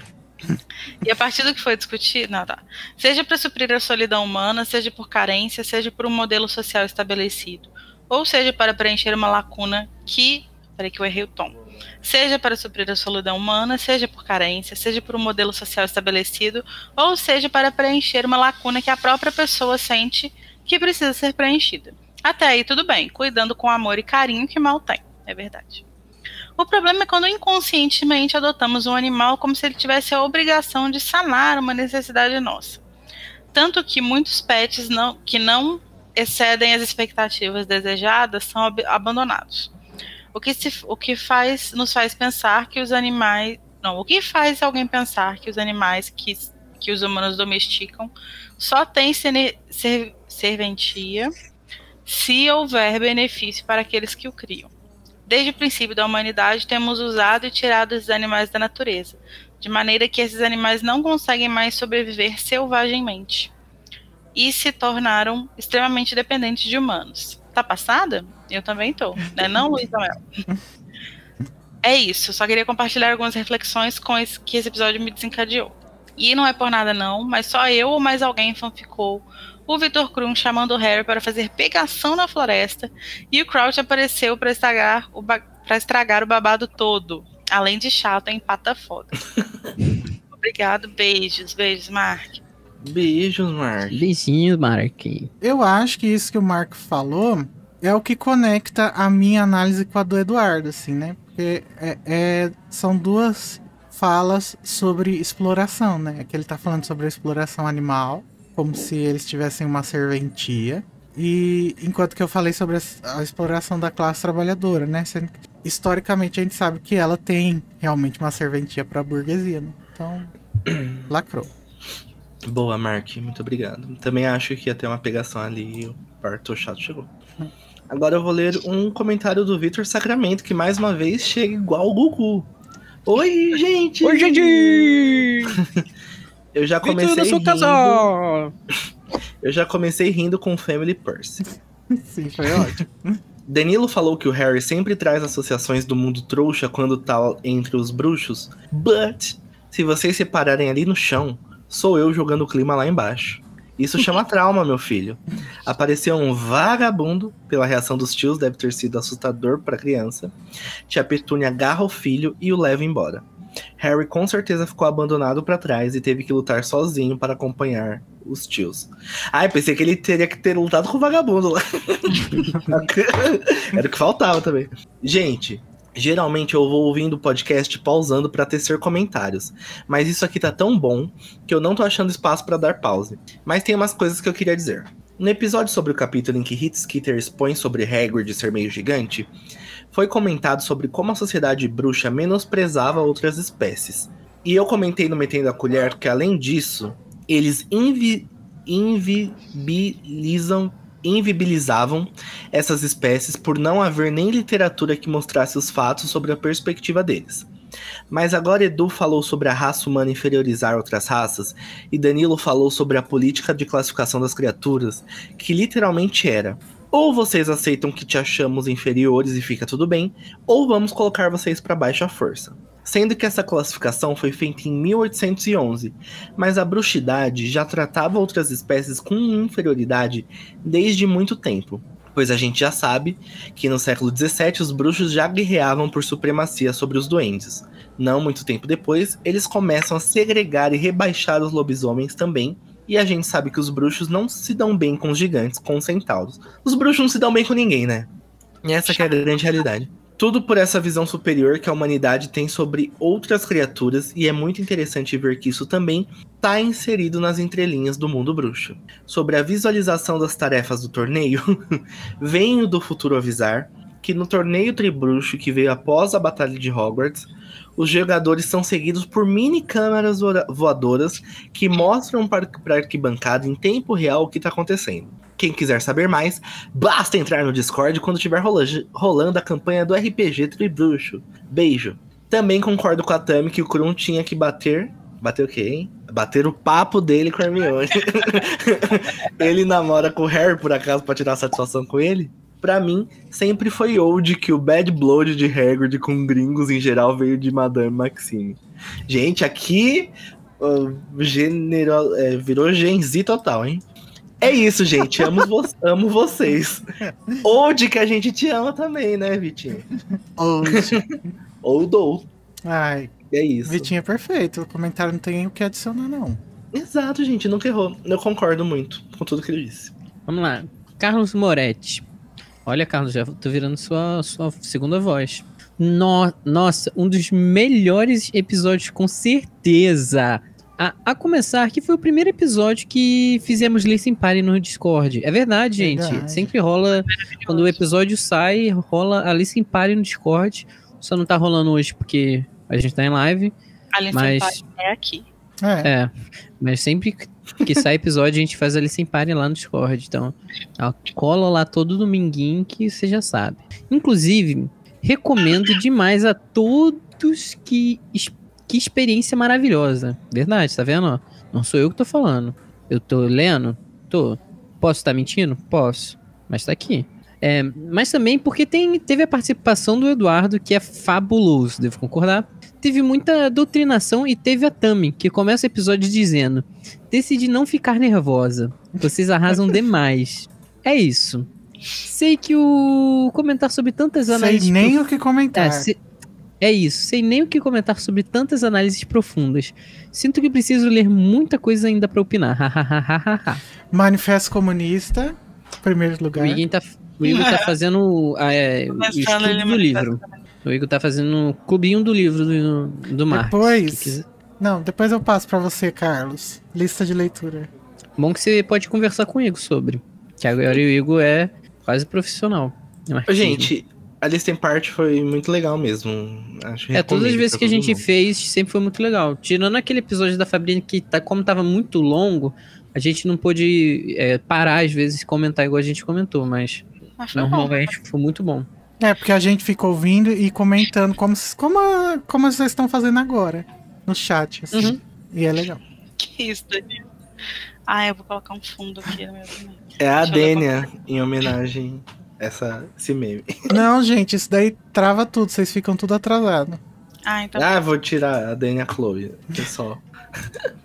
A gente vai então para os comentários do capítulo 29, O Sonho, episódio 86. A Denise Rodrigues disse: A Lari querendo entender o sonho e o corujão e colocar algum significado. Foi o. É, acho que o Harry estava com tantas coisas na cabeça que tudo se misturou. O corujão era a carta que ele ia mandar para os Sirius, e depois tudo virou uma visão mesmo. Acho que quando o Harry está no mais profundo subconsciente dele, é mais fácil de ter as visões. Por isso, muitas vezes, elas vêm em forma de sonho.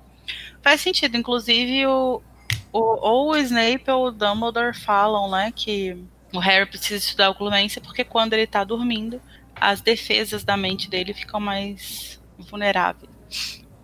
Quanto ao Corujão, alguém mais tem referência de coruja do David Bowie no filme Labirinto? O Rei dos Duendes? Caralho.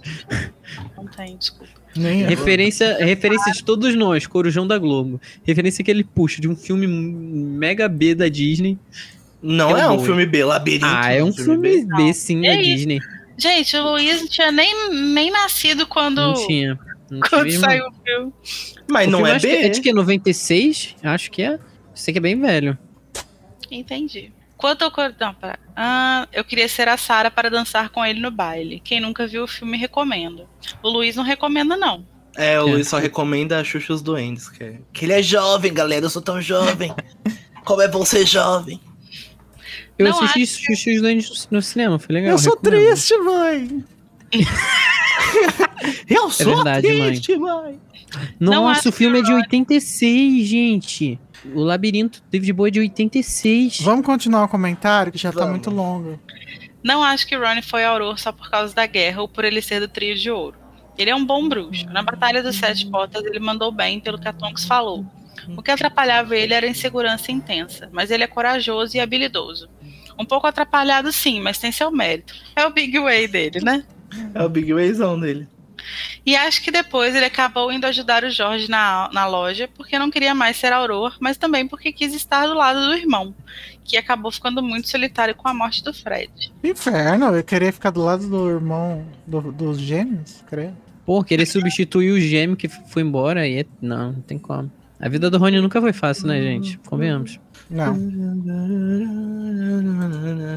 Danilo, você tá com o microfone Próximo aberto. comentário é o do Danilo. Do Ian Clevelares, que está no chat. Ele Oi, disse: Ian. Oi, gente, meu primeiro feedback aqui. Nem sei se estou fazendo certo. Ian, você está fazendo certo, tudo certo. A gente não, a gente não é o Zagal que não leu o primeiro.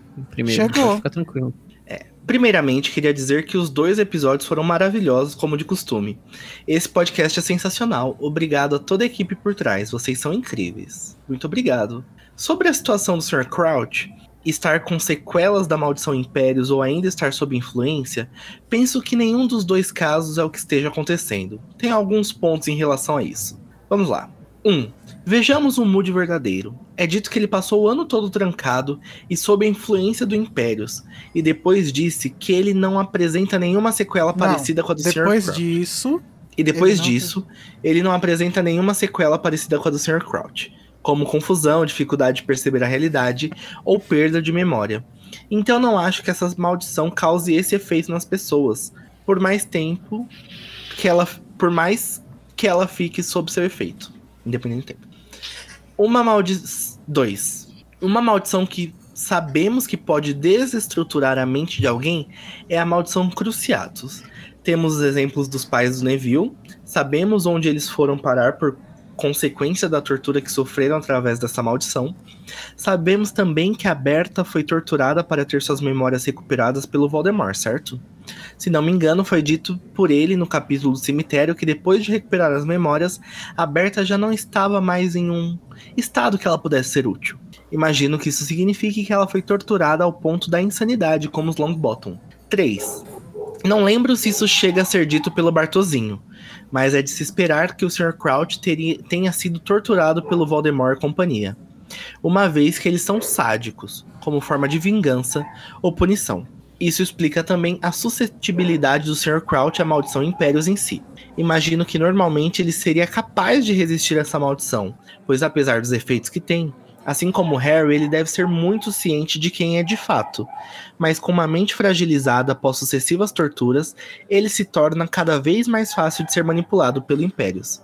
Em resumo, o meu headcanon é: o Sr. Crouch foi torturado e abusado, ao passo que também era mantido sob controle pelo Impérios. Por isso ele apresenta essas confusões, uma vez que sua mente se encontra fragilizada pela soma dos efeitos de duas maldições imperdoáveis.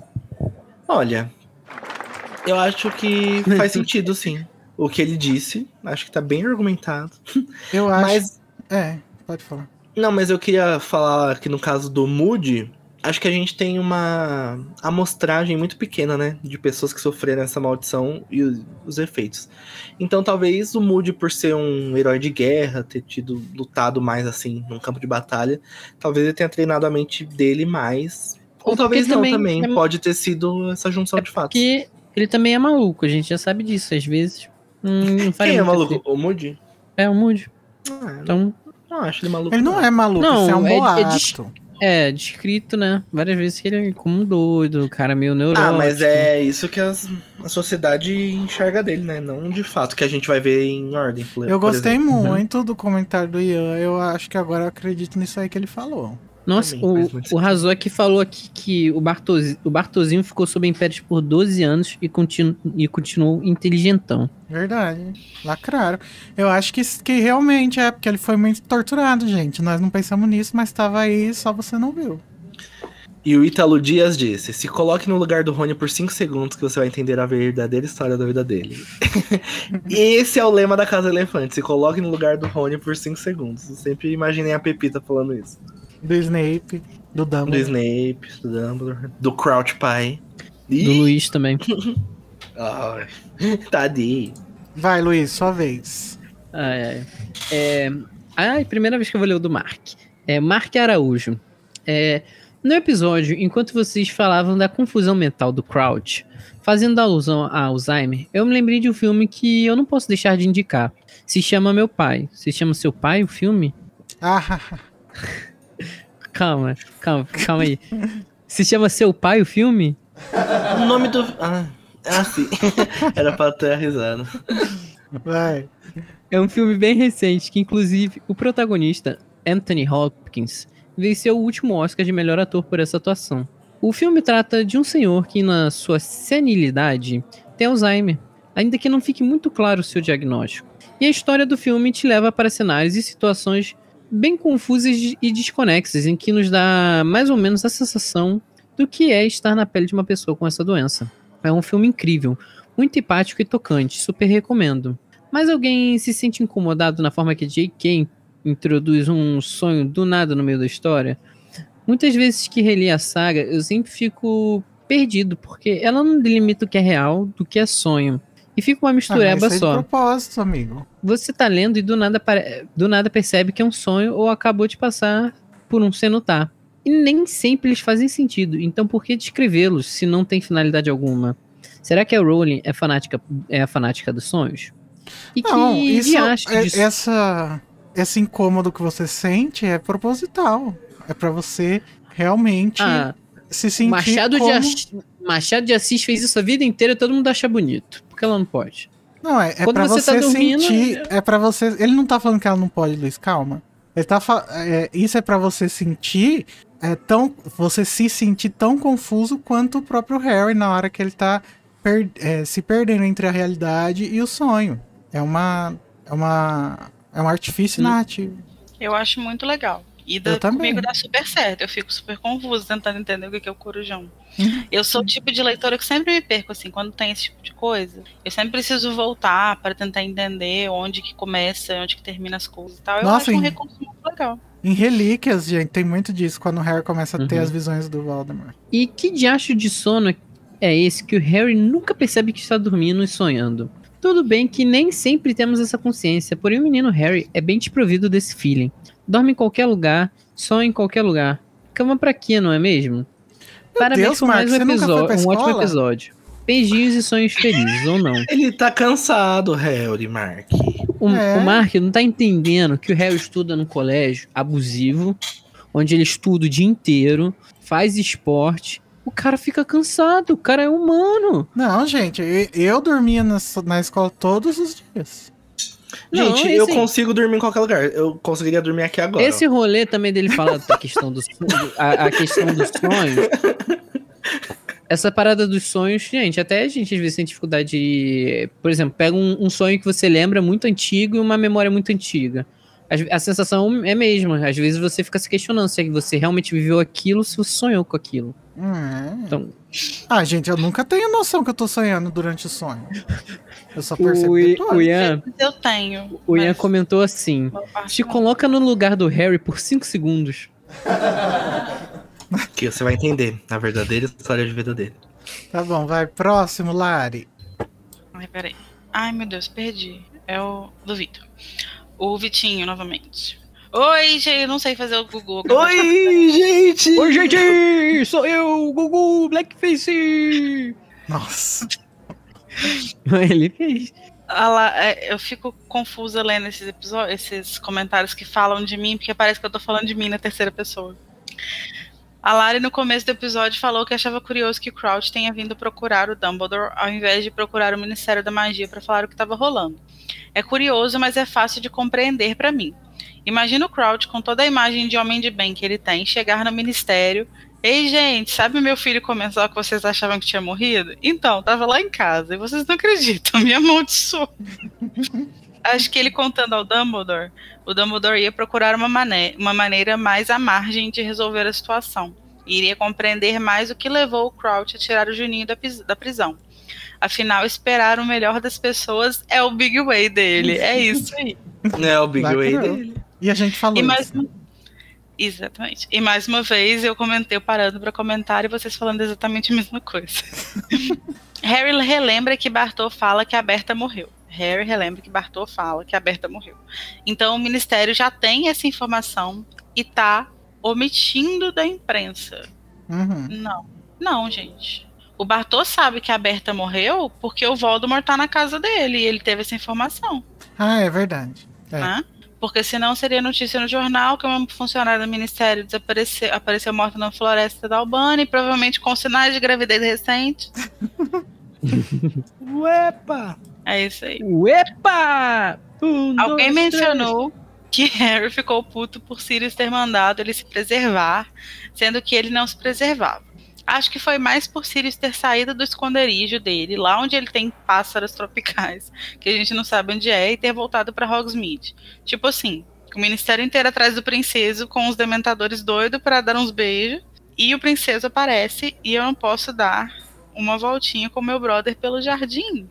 Se liga, se liga, hein? Se liguem! Eu não sei fazer, alguém tem que fazer. A Lari fala sobre dois Weasleys terem sua moral questionada nesse livro. O interessante. o interessante é que o Rony é que o Rony é quem questiona os irmãos serem capazes de fazer coisas que a gente não esperava. Isso quebra ainda mais aquela imagem de família de pote de margarina de margarina que vem se desfazendo desde o começo do livro, quando a Molly briga sério com os gêmeos, diferente das broncas que a gente já se acostumou a ver. Quanto ao silêncio dos gêmeos, eu acho que se fosse numa situa- situação anterior, eles poderiam ter dito o que estava rolando, como eu acho que eles até contam no futuro. Mas ali, naquele momento especificamente, eles estavam fazendo uma coisa que ultrapassava algum limite, tanto que um deles estava questionando se era correto. E eles ficaram com medo do Ron interferir, talvez até contar para os Weasley, para os pais, né? Porque, querendo ou não, eles eram dois alunos versus um funcionário, chefe de departamento do Ministério da Magia. O Ron com certeza não ia querer que os irmãos comprassem essa briga contra alguém que poderia até interferir no trabalho do Arthur. O que nosso querido pai de pet mais relapso que existe chama de corujão, na minha cabeça, é Wairi, a mesma águia que salvou Frodo nos primeiros. No, no primeiro dos 40 finais de Senhor dos Anéis. E que salva todo mundo em todas as histórias do Tolkien, porque ele não sabe como terminar nenhuma história, então ele bota as águias pra salvar todo mundo. Arrasou. Socorro, do nada, eu fui citado no final do episódio. É isso, gente. Amo vocês. Ui, ui, ui. Se liguem. Se liguem! Next! Olha, gente, vamos reduzir esse se liga, porque daqui a pouco não aguenta. Mas não precisa fazer, amigo. É, mas aí o Próximo episódio. cala, né? Olha, Vitinho, concordo com tudo que você disse, tá? Não tem muito a acrescentar. E o próximo comentário é do Carlos Moretti, que ele diz: Ai, gente, como eu amei as análises políticas com analogias usando personagens de HP. Por favor, continuem. E espero que não percam tantos ouvintes por isso. Olha, se a gente perder ouvintes que não gostam das análises políticas que a gente faz, a gente vai estar ganhando, na verdade. É um bônus, né, que a gente tem. Livramento que chama, né? É. Sobre o sonho do Harry não ser no ponto de vista do Voldemort, será se é porque a alma dele está difusa? Aí ele não tem olhinhos funcionais no Baby Berta? Não, porque a alma dele não tá mais difusa agora. É a, a Berta Reborn. Bebê Berta Reborn. Berta- Vold Reborn. Valdinho Reborn. Queria comentar também como reler o Cálice com vocês fez esse livro subir muito no meu conceito. Nas minhas outras leituras, eu costumava não gostar tanto dele por não achar o vilão tão bom, sempre achando que tudo era apenas um grande plano perfeito do Cebolinha. Mas lendo com vocês, tô percebendo tantas nuances novas sobre ele, pena que morreu sem poder ser devidamente ouvido pela justiça. Mas isso é uma discussão para o próximo capítulo. Tá vendo? A gente, o nosso podcast tá mudando as cabeças das pessoas. Mudando o mundo, questão. caralho. Mudando o mundo. Ah, é pra isso que a gente tá aqui, pô. Tô falando. Melhor podcast do Brasil. Gente, é, antes da gente ir pro capítulo da penseira, que é o último, né? Dessa leitura, e que hoje tem muitos comentários, porque vocês responderam ao, ao, ao apelo do Luiz. É, vamos ver o, o chat, Danilo. O que, que tá rolando? Eu tô Vamos aqui, lá. que- tá aqui rolando, ó. Bartor Kraut, perdeu tudo. Veja como ele está agora, morando de aluguel. Dirigindo Uber. Tem muito se Bartol coloca no lugar de viu? qualquer Bartol personagem Crouch. por 5 segundos. Madame Ruth, de professora Uber, entenda. Então, o pessoal falando bem da Listen Party que a gente faz. Ah, lacrado. Muito boa. Participem, gente, é mó legal. É Eu verdade. recomendo. E é isso, acho. Não É tem isso, é. Não não. tem muito o que falar aqui. Mandem comentários se- pra gente ver se vocês estão vivos. O Vitor, o Vitor Sacramento comentou um negócio aqui que eu acho importante. K, K, K, K, K, K, K, K, K, K, K, K. Nossa. Obrigado, Vitor. Oi, Bruno. Então tá, gente. Vamos para o episódio Vamos lá. 87, capítulo 30. A penseira. A penseira. Gisele. Eu comecei o episódio ouvindo a discussão sobre a penseira. E pens... Olha só, uma discussão sobre a penseira e pensando que eu certamente seria um desses bruxos que não usaria. Deus me frie deixar minhas lembranças guardadas. Nunca tive nem a fase de escrever um diário com medo de pessoas pegarem e ler. Mas, analisando que as memórias colocadas na penseira são um registro fiel e objetivo do que ocorreu, inclusive extrapolando um pouco os próprios sentidos do portador, mudo de opinião e acho que usaria horrores para ver como algum fato realmente aconteceu, já que as lembranças na nossa cabeça são muito enviesadas e quanto mais antigas, menos fiéis elas são. É. Eu amo esse capítulo e acho que a coisa mais importante para discutir sobre ele, eu já falei no meu feedback no episódio 84, o re- do retorno de almofad do Almofadinhas. Eu meio que queimei a pauta quando li os Simples falando do Crouch, pai e filho. Sorry, carinha, emoji com carinha de suor. É, falando neles, vocês já perceberam que o filme ambos têm tique ne- tiques nervosos?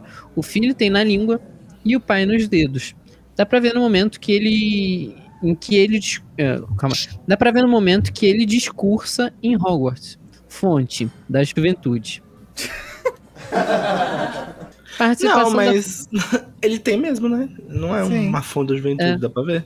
participação da Fabrina muito boa, nos mostrando a importância do devido processo legal. É isto, um cheiro. Ah, a Fabrina arrasa, né, gente? Uma salva de palmas pra Devido Fabrina. processo, não. Olha, eu vou deixar registrado aqui que a gente pode sempre gravar nesse negócio que a gente tá gravando hoje. O próximo, Lari. A Denise Rodrigues, que o Olha, tô falando. colocou Rodrigues. Olha, estão falando que tá rolando Listen Party agora. Claro, né? Aqui. Não, mas tá rolando lá no Discord No também. Eu tô Discord. vendo que estão. Vou falar quem estão. Thiago José, Expõe elas. Clares, Eduardo Leão, Fabrina e Vitinho. O, esse quinteto aí. Eles estão lá aí. ouvindo Quinteto esse perigo. episódio aqui, ouvindo a nossa live. Ouvindo a gente, é. Tá vendo, gente? Nossa, gente, tá muito complexo. isso. Depois a gente vai lá, então. A gente vai lá. Beijo, tá falando, galera, amo ó, o vocês. Bruno. Tomain falou: opa, eu, eu mandei feedback da penseira e o Vitor tá falando, eu não consegui escrever o feedback dessa. É difícil, né? Normalmente esse, é o- esse último episódio, antes do, do meter na colher, é sempre meio difícil. Poxa, Vitinho. Mas, é- mas se quiser mandar, pode mandar, que a gente lê no próximo. É, Ah. exato, não tem problema. Ou se você tiver alguma coisa muito importante que você queira falar, que você queira contribuir, você pode mandar aqui no chat que a gente comenta. Verdade. né? Uhum, Exato. Verdade. É, quem sabe faz ao vivo. Acho Pô, que a louco meu. A Denise Rodrigues falou: Acho que a penseira capta aquilo que o subconsciente percebe e a gente, na memória mais rasa, não consegue perceber. Por isso, o Harry consegue ouvir a conversa dos marotos ao se afastar do Snape. Eu não gostaria de, re- de rever meus pensamentos, eu também não. Eu fico muitas vezes relembrando de merdas que eu fiz ou das muitas vezes que fiz papel de trouxa ou que errei Ah. fui grossa com alguém. Pra que fico relembrando isso? Pra sofrer. Ai, minha É, Nossa Senhora da Tamo Ansiedade. junto. É, um dia eu contei pra minha psicóloga o meu processo de reviver coisas e eu falei meia hora sem parar e quando eu olhei pra ela ela tava assim e ela disse você não fica cansada não Ai, que Sou absurdo. mentalmente saudáveis. Aí você disse, fico. Eu tô cansado. Eu sou cansada. tu é Eu tô não. triste, mano. É. Do jeito que eu lembro, já me dá aflição e raiva de mim mesma. Imagina se eu for analisar friamente essas cenas e perceber que eu já fui muito mais trouxa, grossa e imbecil do que eu lembrava. Ah, não. Já tô fudida. Já tô fudida demais da cabeça só com o que eu lembro. Não quero estragar ainda mais minha saúde mental. Adoro minha psicóloga, mas pretendo um dia receber alta da terapia. Mas por que? Ah, esse é o questionamento, essa pergunta do um milhão. Por que o Dumbledore torturaria os Longbottom? Não Por entendi quê? Porque bem. ele é uma pessoa horrível. É isso. Porque ele é um ser humano ruim, ele merece tudo de ruim. Um lixo tóxico saindo das costas de um rato. É, mas, ó, o Razok fez uma pergunta muito relevante lá no chat, ó. Como faz pra mandar grana pra vocês? É, Razok. meu Pix. É, o meu Pix é 32. Danilo Borges, STS, o meu. Pix é Não sei se você Mande quer mandar nude, individualmente, mas pra Casa Elefante você pode mandar através do desse link que tá aí embaixo da tela, ó. Apoie, não, picpay.me barra animagos. Se você, é, é, lá tem vários planos pra você escolher, tipo 2, 5 e 15 reais. Você, se você quiser mandar só uma vez, não quiser fazer um plano, você pode assinar, daí é, depois cancelar. Se você quiser mandar só uma quantia específica. É isso. Isso ajuda o quê? A gente a O continuar Razok existindo. perguntou se a gente não tem superchat. A gente não tem ainda, porque É, nós não alcançamos o número de horas assistidas, né, Igor? Não É. mais. ou seja, Mas quando tiver, os vídeos do Animagos. Olha, tem muito vídeo do Igor antigo aqui, muito bom, gente. não tem mais, Assiste. tirei. Ai, que ódio! Ser humano ruim. privou. é, agora tem os áudios, né? É, É. vamos lá pro áudio da Mai. Cadê? Todo mundo abriu o áudio aí já? Não. Não vai Abre tocar aqui? Não, você Mas só que só para a pessoa da live, né? Nossa, o meu começou a tocar, achei que o Igor tinha botado pra tocar, eu fiquei impressionado. Pode dar play? Eu vou contar um, dois, três e já. Uhum. Tá. Um, dois, três e já. Então, oi gente, hosts e ouvintes da Casa Elefante, que alegria Oi, mandar mãe. esse áudio para você. É sobre o episódio qual? O da penseira, que eu não me recordo o número, peço perdão. Qual a questão? Ano passado foi a primeira vez que eu reli os livros, é, já estudando psicologia. E quando eu me deparei com a penseira, eu comecei a pensar muito, pensar muito na penseira. E porque ela, ela tem várias questões e várias abordagens pelas quais a gente pode pensar a penseira. A primeira é a psicanálise, que a gente usa os sonhos e as- o inconsciente, as memórias do inconsciente, para encontrar as né, questões. E a penseira ela pode funcionar dessa forma, né? Você é, resgata memórias suas de momentos que você já viveu para identificar questões específicas, que na minha percepção é muito o que o Dumbledore faz, né? Ele vai ali para observar cenas que ele já viu e ver se ele encontra alguma coisa que ele não tinha percebido na época, porque hoje ele é uma outra pessoa que consegue perceber esses detalhes. Ou ainda, tipo, reviver essas cenas para refrescar a memória, tipo, ai meu Deus, vamos ver o que, que tá acontecendo aqui, vamos lembrar desse fato aqui que eu não tô lembrando direito. Então eu acho que tem esse viés. Por outro lado, eu acho que existe uma questão relacionada à memória em si, não a penseira em si, mas a memória, é que a memória a gente constrói ela baseada em quem nós somos, de onde nós vemos, não só de onde nós vemos num lugar físico, mas num lugar de construção de sujeito. Então, mesmo que a penseira funcione só como o momento que ele existiu, como por exemplo no quinto, quando Harry é, ouve coisas que não necessariamente o Snape teria visto, é, essa memória ela é colocada sob a visão do Snape. O Snape viveu aquele momento, o Snape é, foi o sujeito naquele momento, ele passou as dores, então a memória não deixa de ser sobre esse viés. E eu acho que um não anula o outro, um, um- um conceito de, de memória e pensamento não anula o outro, dentro do contexto da penseira, porque eu acho que ela pode ter mais de uma função. Eu acho um dos objetos mágicos mais interessantes que tem, porque ele realmente ele fala sobre ah, o passado e sobre a percepção das pessoas. E ele realmente é a única forma de você ter o quê? Uma psicóloga, né? Uma análise no mundo bruxo. Porque não estamos tendo o quê? Psicobruxos tá em falta. Acho o quê? Horrível. Tô pensando até em escrever uma fanfic com psicobruxos, porque eu sou dessas. É, outro ponto. Fabrina, maravilhosa na análise jurídica. Eu não conheço muito desses conceitos e eu achei muito legal a forma com que Fabrina explicou. Ficou muito claro algumas coisas que eu não sabia nem que existiam. Achei maravilhoso, sério. E é isso, gente. Estou adorando. Nunca pensei que eu fosse gostar tanto de O Cálice de Fogo. Obrigada, Casa Elefante, por esse mimo. Ai, lacrou, mãe. Lacrou, mãe. A Mai sempre muito assertiva. A, Beijos, Ah. mãe. a Esther no chat falou que pessoa animada é porque eu, eu aumentei a velocidade. É, eu queria comentar o áudio da Maia, que é o seguinte: ela falou sobre essa coisa da memória, né? E eu tava até aqui, depois eu vou até, posso até mandar lá no Telegram para vocês.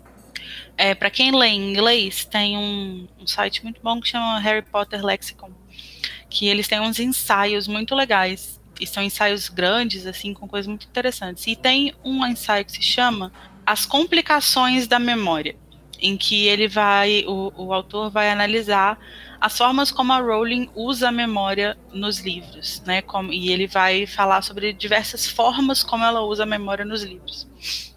É, e no início ele abre o, o, o texto falando o seguinte: é, enquanto trouxas, a memória é um processo bastante direto para nós, e a menos que a gente leia uma história sobre alguém com amnésia ou sobre algum, algum caso dramático em que alguém que a, em que a memória de alguém tem um papel muito importante e tal, a gente provavelmente não pensa muito sobre, sobre esse dispositivo, né?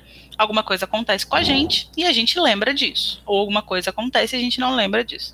É, e aí ele vai falar que ele identifica algumas coisas e tal, e ele fala: Eu identifiquei seis formas diferentes que a Rowling usa a memória nos livros, de formas que nós, trouxas, não podemos e não fazemos. É, a gente não tem como entender a memória dessa forma, né? E, enfim, um ensaio super interessante, depois eu mando o link para vocês, mas porque Bota eu no entendo... chat, Lari, agora mandar aqui. Eu entendo isso que a, a Mai está falando sobre o fato de que a memória é construída é, a partir de um lugar, né, de um lugar do sujeito, não só um lugar físico, e eu concordo, é, mas é aí que entra a penseira. Se a gente pegar a, magia, a né? memória a, e a magia, e aí não tem como a gente não usar essa carta, porque a gente de fato está falando de um objeto mágico. Então, a minha, a minha ideia é de que se, quando você tem por exemplo, no caso da memória do Snape. Ele tá tirando a memória, que ele tá com a varinha dele aqui, tirando a memória aqui. Enquanto a memória tá aqui, nesse fio, antes dela tocar a penseira, ela é a memória dele, do ponto de vista dele, com a influência dos sentimentos e das coisas que ele viu, que ele viveu. A partir do momento que ela entra na penseira, ela se expande. E aí a penseira entra em ação. E aí é que ela vai se tornar algo que vai transcender o que é a memória do Snape. Então, ela, ela continua caminhando ao lado do ponto de vista dele, né, do, do, do lugar que, do que ele está vivendo ali, mas ela consegue expandir esse universo para ela poder ser é, equilibrar, né, tirar esse, esse, esse viés que na memória que está aqui no fiozinho de prata tem esse viés. A partir do momento que entra na penseira, ela deixa de ter. E é essa que é a mágica da penseira. É para isso que ela funciona. É para isso que ela serve. Lacrou. Não preciso nem adicionar nada. Não tem nem o que falar. sem prometer. Ah, eu Mas adoro o que Harry Potter Lexicon- propriedade. Harry Potter Lexicon é sempre bom, assim. Quando você consulta, tipo, penseira, eles deixam lá relacionado essas coisinhas que a Lari falou e é bem legal. Sim, é muito legal. Inclusive tem um ensaio que tem aqui que eu vou até mandar pro Igor, não sei, não lembro se ele leu, mas o título é Is Dobby a Communist? Sim, Acho que sim, né? sim. E a Hermione é uma liberal. Reformista, a, Ta- a Tabitha Granger. É. Gente, o próximo é um áudio da Sabrina Brum. Não é a Fabrina, é a Sabrina. A Sabrina. É, vamos ouvir então, porque ficou comprido. Gente, Mas- é um podcast dentro do podcast. É. Ai, peraí, deixa tá linguagem. Inception. Já Vou aqui contar. no esquema. Tá. Um, dois, três e já. Hello, Elephanters! Aqui é a Sabrina. Por favor, não confundir com Fabrina, porque eu já faço isso o suficiente. Desde que Fabrina adentrou ao nosso grupo maravilhoso, eu tenho crise de identidade, principalmente quando ela manda comentários no metendo a colher e fala o nome dela, eu fico completamente confusa por alguns segundos, pensando, quando foi que a Tá menina se feliz, céu. Até eu perceber que não estão falando de mim.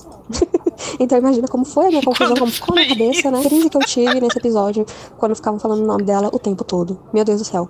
Mas passou, tá tudo bem. Seguimos bem. Inclusive, Fabrina, parabéns pela participação no episódio. Você foi maravilhosa. Amei de verdade suas colocações. Você foi, muito, você foi divertida. Você acrescentou demais nesse episódio. Foi maravilhoso. E principalmente na parte pra falar sobre o né, sistema jurídico inexistente do mundo mágico de Harry Potter, não é mesmo? Foi perfeita, maravilhosa, cristalzinho, nunca errou, parabéns. De verdade, foi muito, muito bem. Amei. Foi a escolha perfeita para esse episódio. É, e aí eu queria só fazer um pequeno adendo de que eu estou refazendo este áudio, porque quando a Larissa me autorizou a gravar um áudio um pouco mais longo, ela não imaginava que eu entregaria um áudio de 13 minutos. Nem eu imaginei que isso aconteceria. Inclusive, fiquei envergonhadíssima. Espero que ninguém ouça aquele áudio que tá no grupo, porque Não nem eu vou escutar, porque ninguém merece, de verdade. E, né? Estou aqui me redimindo, tentando A gente gravar vai botar menor, aquele áudio no feed. Então, fecha parênteses, vamos lá. É, primeira coisa, penseira. É, eu, pra mim já é canon de que a penseira já tava lá me- realmente enterrada nos terrenos de Hogwarts, é, antes mesmo, quando os fundadores encontraram é, o terreno. E eu fico imaginando se ela não teve ali uma magia que acabou chamando eles para aquele terreno. E aí, sabe, e aí eles decidiram Seriam construir os a escola fundadores de É- é no Hogwarts canon arqueólogos agora, tá? bruxos? É, e Ou eu os amo três pensar rei magos. em, que viram. é, o tipo de magia dela, que realmente é uma magia que os bruxos contemporâneos não conseguem entender porque eles só se focam na magia deles, na magia do bruxo. Eles não focam em outro tipo de magia, o que eu acho péssimo, gente. Pelo amor de Deus, né? Tudo autocentrado, humano, né, gente? Humano é essa porra aí mesmo. Perdão. Palavrões vão existir. É, eu fico imaginando que, não sei, é, que a penseira foi uma coisa construída, assim, pelos bruxos, não sei, da época dos celtas, sabe? Tipo, eu entro nessa piração, assim, tipo, foi construída mais ou menos na mesma época de Stonehenge.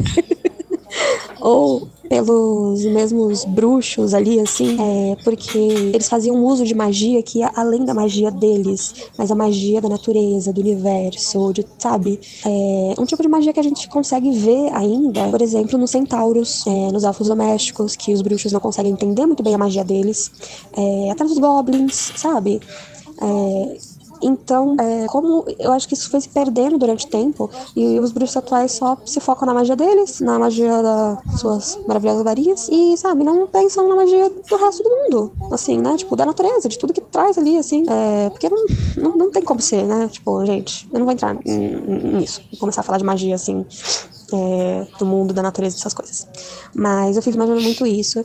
E que, por exemplo, é, é, a galera que construiu, os bruxos que construíram as penseiras, né? é, eu fico imaginando que existem poucas penseiras, realmente. Eu não sei se é um- um- alguma coisa que. algum texto que se encontre, alguma informação que se encontre. Mas imagino que são poucas penseiras que existem, porque poucas pessoas dominavam a arte de construir penseiras, porque a gente vê que é uma magia muito complicada. E que é uma magia que talvez, assim, ela não foi documentada de nenhuma forma, né? Por quem fazia. E aos poucos, quem fazia foi morrendo, não foi passando pra frente, até chegar um ponto onde não existe mais construções de penseira, porque é isso que dá pra meio que entender, parece, né? Que poucas pessoas têm penseiras, algumas famílias têm penseiras. Então eu imagino que é uma coisa que seja construída, né, no tempo atual, assim. E São, eu imagino que são relíquias das famílias que vão, né, sendo herdadas e tudo mais. E é isso que fica na minha cabeça, assim, né? Então, realmente, os bruxos, eles não vão conseguir entender a total magia ali, né, da penseira, por exemplo, porque eles não levam em conta, assim, tanto essa magia fora da deles, né? E outra coisa que... Cacete. Na cabeça, peraí. Assim, é, outra coisa que eu pensei era sobre a penseira como um utilitário para terapia, né? Pensei, primeiro eu pensei que seria uma coisa ótima, assim, sabe? Até, tipo, o único A utilitário saúde mental dos É. nossos ouvintes. do, do Tá mundo ótimo. mágico. E meu segundo ponto é a penseira sendo usada como é, um instrumento de terapia, né?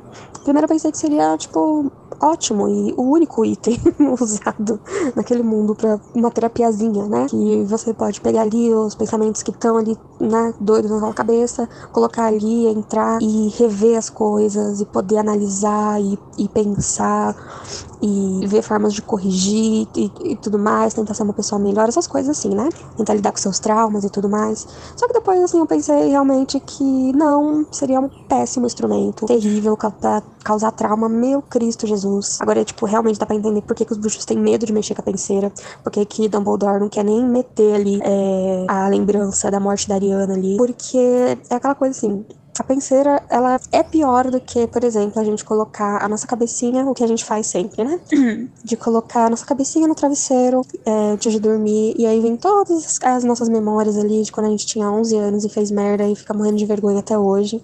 Só que nisso a gente tem é, a nossa memória, que é falha, que a gente produz memórias e que a gente acha que é o que aconteceu naquele tempo, né? E isso já desgraça a nossa cabeça. Imagina você colocar essas memórias neste aparato, entrar e ver a verdade nua e crua, sabe? Ver, tipo, coisas que você imaginava de uma forma, na real, tipo, aconteceu de outra forma. Que você se imaginava como, é, tipo, a pessoa boa da situação e você percebeu que você foi o cuzão. E ver outras coisas péssimas, como o Dumbledore, tipo, não ter coragem de colocar a memória da Ariana pra não ter a certeza. Prefere a incerteza de saber quem matou ela do que a certeza de que talvez foi ele, né? Então, a penseira, ela só seria válida realmente como um método de terapia se a gente tivesse o que a gente tem nesse nosso mundo humano maravilhoso, que é o quê? Um terapeuta, um psicólogo, não é mesmo? Alguém para estar tá ali fazendo esse apoio, né? É, ajudando, porque você tentar fazer sozinho vai dar merda. Então você precisa de alguém auxiliando, realmente. E a gente não tem nenhum tipo, a gente sabe, de profissional desse tipo no mundo mágico, né? Falta que, meu Deus do céu, falta que faz. Então, realmente, a pensando nesse sentido como terapia é só desastre. Então, isso que eu fiquei pensando depois, não, é, não, melhor não. Bom, é, eu consegui diminuir um pouco meu áudio, peço perdão pelo vacilo anterior, inclusive e tal. E é isso, gente. Um beijo. É, continuem com este podcast maravilhoso que eu amo, que me faz ter esses insights loucos aqui e rever coisas é, de outros pontos de vista que não veria nem relendo sozinha. Então, continuem com o trabalho maravilhoso. Um beijão a todos vocês. Uh, beijo, Sabrina. Obrigado pelo áudio. E eu gostei de todas Sabrina. as suas colocações. E os bruxos têm realmente isso deles serem autocentrados em sua varinha e não interagirem com a magia do mundo externo, assim. Tanto é que no próximo livro o Firenze vai voltar, reizinho que nunca errou. E ele tem toda uma Como assim pegada voltar? de Ele não idade. apareceu ainda. Ele apareceu no primeiro livro. Ele né? aparece O Firenze. Não, é o Bane que aparece. O Agouro. Não, aparece o Firenze também. Ele aparece também, Igor. Na, quando Ah, então não esquece. tem um ataque do unicórnio. É. E, e depois ele volta. Não é ele que volta em Cursed É Child? ele que volta. Não, Não, é o é Agouro. é o Aguro que volta em Curse. Mas também não, não é o Firenze que vai, acho que com algum. com Ah, é tudo centauro. Ah, Aqueles, né, que acabou de estragar sobre- tudo que, que Essa questão, essa questão da penseira, não sei se vocês já assistiram aquele episódio de Black Mirror, onde o cara tem um negócio no olho, assim, que ele fica toda hora voltando as memórias Aham. dele. Acho que esse é um negócio muito assim. É, enlouquece. como. É, E como eu tava, tava falando, ele vai voltar e ele tem uma outra didática para ensinar a aula de adivinhação, que começa a tornar a aula interessante, tipo, a ligação que ele tem com a natureza, essas coisas. Acho que isso faz muito sentido. E assim, sem terapeuta no mundo bruxo, tudo está fadado da merda, né? Pra sempre. Então, Se eu até acho, com terapeuta eu não usaria né? mas não sei. eu acho que é capaz de ter o psicobruxo. por- porque tem um hospital, né? Mas eu acho que a ideologia do mundo bruxo, ela é muito de. Não, você não deve buscar ajuda nunca. Tem que ser tipo, ah, quebrou um osso pra você procurar ajuda, sabe? Mas Não hum, existe muita. Não querendo passar pano, mas lembra que é, meto- é, é a cabeça dos anos 90, né? Ah, não, né? Não tanto. É uma cabeça medieval, na verdade, né? Meio vitoriana. Cabeça do É. mundo bruxo. Mas assim, aqui é- porque é outro país, é uma outra cultura, mas aqui no Brasil até hoje tem disso. Não, tipo- sim, mas a gente já tá num outro nível, né? De... Já, Mas a gente já. tem tipo, instituições É. é, governamentais de ajuda psicológica para as pessoas. né? Lá eu acho que é muito diferente. assim. Não, vale também lembrar que o mundo bruxo é sempre um pouco mais retrógrado do que o nosso. Questão, assim. O Ítalo disse aqui nos comentários que lembrou. Que Ítalo, o Ítalo que ganhou medalha de ouro? Uhum. Isso. Mentira! Parabéns, Cadê? Ítalo. Ai, santo. Depois de acreditar no RG da Luísa, agora o Luiz vai acreditar nessa também. É, voltando ao comentário, o Ítalo disse que lembrou da gente falando, né, que Hogwarts sendo construído em volta da panceira. E eles questionam se o Dr. Victor estará em Animais Fantásticos 3. E eu espero que sim. Não, porque ele morreu. Não, mas já terminaram as gravações, então Ah, É. pode ser gravado. Danilo, aproveita e faz o seu jabá do TikTok. Pra quem quer saber qual é a casa do, do, do tio Vitor. No Ai, não TikTok precisa. Mas me siga no TikTok, é Dalino Borges. Vou mandar o link lá no Discord. Me sigam no Ele já- TikTok. eu ele só já faço palhaçada, né, não faço nenhum conteúdo relevante. Eu gosto de likes, né, gente? É isso que eu gosto. É bom pro ego do Danilo. Quem não precisa, gosta, gente. né? Eu prefiro dinheiro, que vocês me deem dinheiro em vez de like. Se você puder inscrever Não, no vamos PicPay. terminar, vai. Próximo comentário do Bruno Tomai. Danilo É Bruno Tomain. O Bruno disse, pela primeira vez na vida, vi essa teoria que o Dumbledore tortu- torturou os Longbottom. A gente pede desculpa por ter... Maluquice pura, mano do céu, eu também acho. Só que lembrou uma brincadeira que eu e meus amigos fazemos. Que é tipo assim, tipo isso. Pegar algum fato aleatório e tentar comprovar que é real, utilizando de lógica falsa. Nossa, Não. senhor criador de fake news. Não, é um Seria exercício algo- legal. Não, É, um exercício legal. Seria algo tipo: o Snape odeia o Harry porque é apaixonado por ele, estilo, Criança de escola. estilo criança de escola que fica zoando o crush, mas na verdade gosta dele. Lembrando que isso é só uma brincadeira. É, né? Envolvendo pedofilia. Que todos fazem, e já pensando em como criar a mentira de forma factível. Eu acho estranho só o fato que o povo espalha essa teoria aí sobre os Longbottom com um tom de seriedade. Amigo, você não faz ideia. Eles botam uma música do Linha Direta ao fundo e espalham essas notícias. É, dizendo que analisou a obra nos mínimos detalhes até chegar nessa conclusão. Acho um desserviço pro fã, também achamos. Que muita gente já vira os olhos porque dizem que não lemos outros livros. É, a gente já tá lascado mesmo, ainda vem esse povo, né? Tudo bem usar a criatividade para criar essas maluquices, mas deveri- deveria deixar bem claro que não é sério. Pois é, eles, eles. Mas assim, amigo, eles realmente acreditam que, são, que é uma coisa séria. Eles realmente Ah, acreditam. É igual a pessoa Mas é um exercício legal que você e seus amigos fazem. Vamos Não, começar é, a fazer é um exercício que, que deve ser exercício até de advogado, né? Você praticar argumentação ou algumas inversões de, de, de ideias. Acho interessante. Olha o Igor sendo elogiado pela sua camiseta do melhor álbum do Michael, que é o Dente. Próximo comentário do Eduardo Leão. Luiz. Olá. Faz Olá. jus ao Eduardo, hein? Quer ler não? Ele já cita o Foucault já. Se você quiser que eu leia, eu posso ler agora. Minha dor de Ah, cabeça vai. já passou. Você é pra fazer juiz, você tá jogando esse peso nas minhas costas? Ah, então tá. Olá, moro em Bacurau. Então, a maioria dos episódios escuto sobre efeitos de drogas psicotrópicas. que saudade. Acabo não lembrando do que queria comentar. Mas como esse episódio foi longo, fiz o Voldemort e dividi em partes. Finalmente tô estreando no mês tendo a colher. Lacrou. Esse com certeza tá no meu top 5 de todas as temporadas. Amo quando rola o combo info do mundo bruxo mais implicações filosóficas. Até raspei a cabeça e vesti minha gola Foucault enquanto a Fabrina falava. Adorei a participação dela. Muito Sobre- bom. Sobre o que a Larissa comentou do espelho de Ogized, eu com certeza seria um dos que definhariam perdido nas memórias da penseira.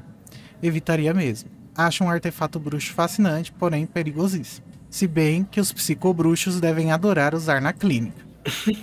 Se existissem, né? Para terminar, em relação à pergunta do Igor sobre como o mundo bruxo deixou a esse ponto, chegou a esse ponto de ter um sistema jurídico tão bizarro, também fico fascinado. Sempre que surge um detalhezinho que aproxima o mundo bruxo do mundo trouxa, fico imaginando como seria a filosofia e a ciência bruxas. Breve exemplo. Desde a Grécia antiga, o mundo ocidental se baseia na ideia de que a razão e o raciocínio lógico são as ferramentas que libertam o ser humano do obscurantismo. Só que na saga, fica muito claro que a magia tem a ver com emoções e criatividade, portanto é meio irracional. Que impacto isso teria em como os bruxos se veem como seres, em como constroem sua sociedade, seu sistema jurídico? Para mim, a maior prova dessa diferença filosófica é a sala do amor do Ministério do Departamento de Mistérios. Ser uma das grandes incógnitas da saga. Viajo demais pensando nos filósofos bruxos e os paradigmas alternativos que uma pessoa com sangue mágico poderia inventar. Parabéns pelo podcast incrível e muito obrigado por criarem um espaço para os ouvintes interagirem também. Sou apaixonado pelos coleguinhas ouvintes com quem, tem, com quem tenho estado em contato esses meses. Beijos. Ai, Dudu. Ai, que Ah, fofo! Eu adoro conhecer você. PS, amei que a estratégia do. Mas antes disso, na hora do resumo, ganhou meu nome. Que honra! Lacrou. Então, eu gostei muito do comentário do Eduardo. Mas ele não pode ganhar porque ele já teve essa, o prêmio, né? É. Não, gostei Mas, desse ó, comentário. Pode falar. Não, eu ia falar só que eu gostei desse comentário e eu acho que é uma coisa que eu nunca tinha parado pra pensar em como a sociedade bruxa ela foi sendo pensada assim pelos seus pensadores, pelos seus filósofos, como que eles foram re- diferenciando essas coisas igual a sociedade trouxa faz. E se às vezes a- existe uma influência de uma sociedade na outra, é uma coisa bem interessante de se pensar mesmo. Eu fico pensando. o Eduardo tipo, respondeu vocês com coração aqui no chat. eu fico pensando, tipo, como que foi a evolução bruxa? Tipo, eles são poucos porque é recente? Tipo, eles surgiram dos trouxas? Ou eles são poucos por causa dos conflitos e eles eram mais, mais numerosos antes? E Eu se, for, se eles forem antigos, se eles forem. se- se- qual, qual é o estado natural do humano? Ele é mágico ou, ou ele é trouxa? Será que existe controle de natalidade bruxa? Isso é uma coisa muito X-Men, né? Esse lance da, da É. evolução bruxa.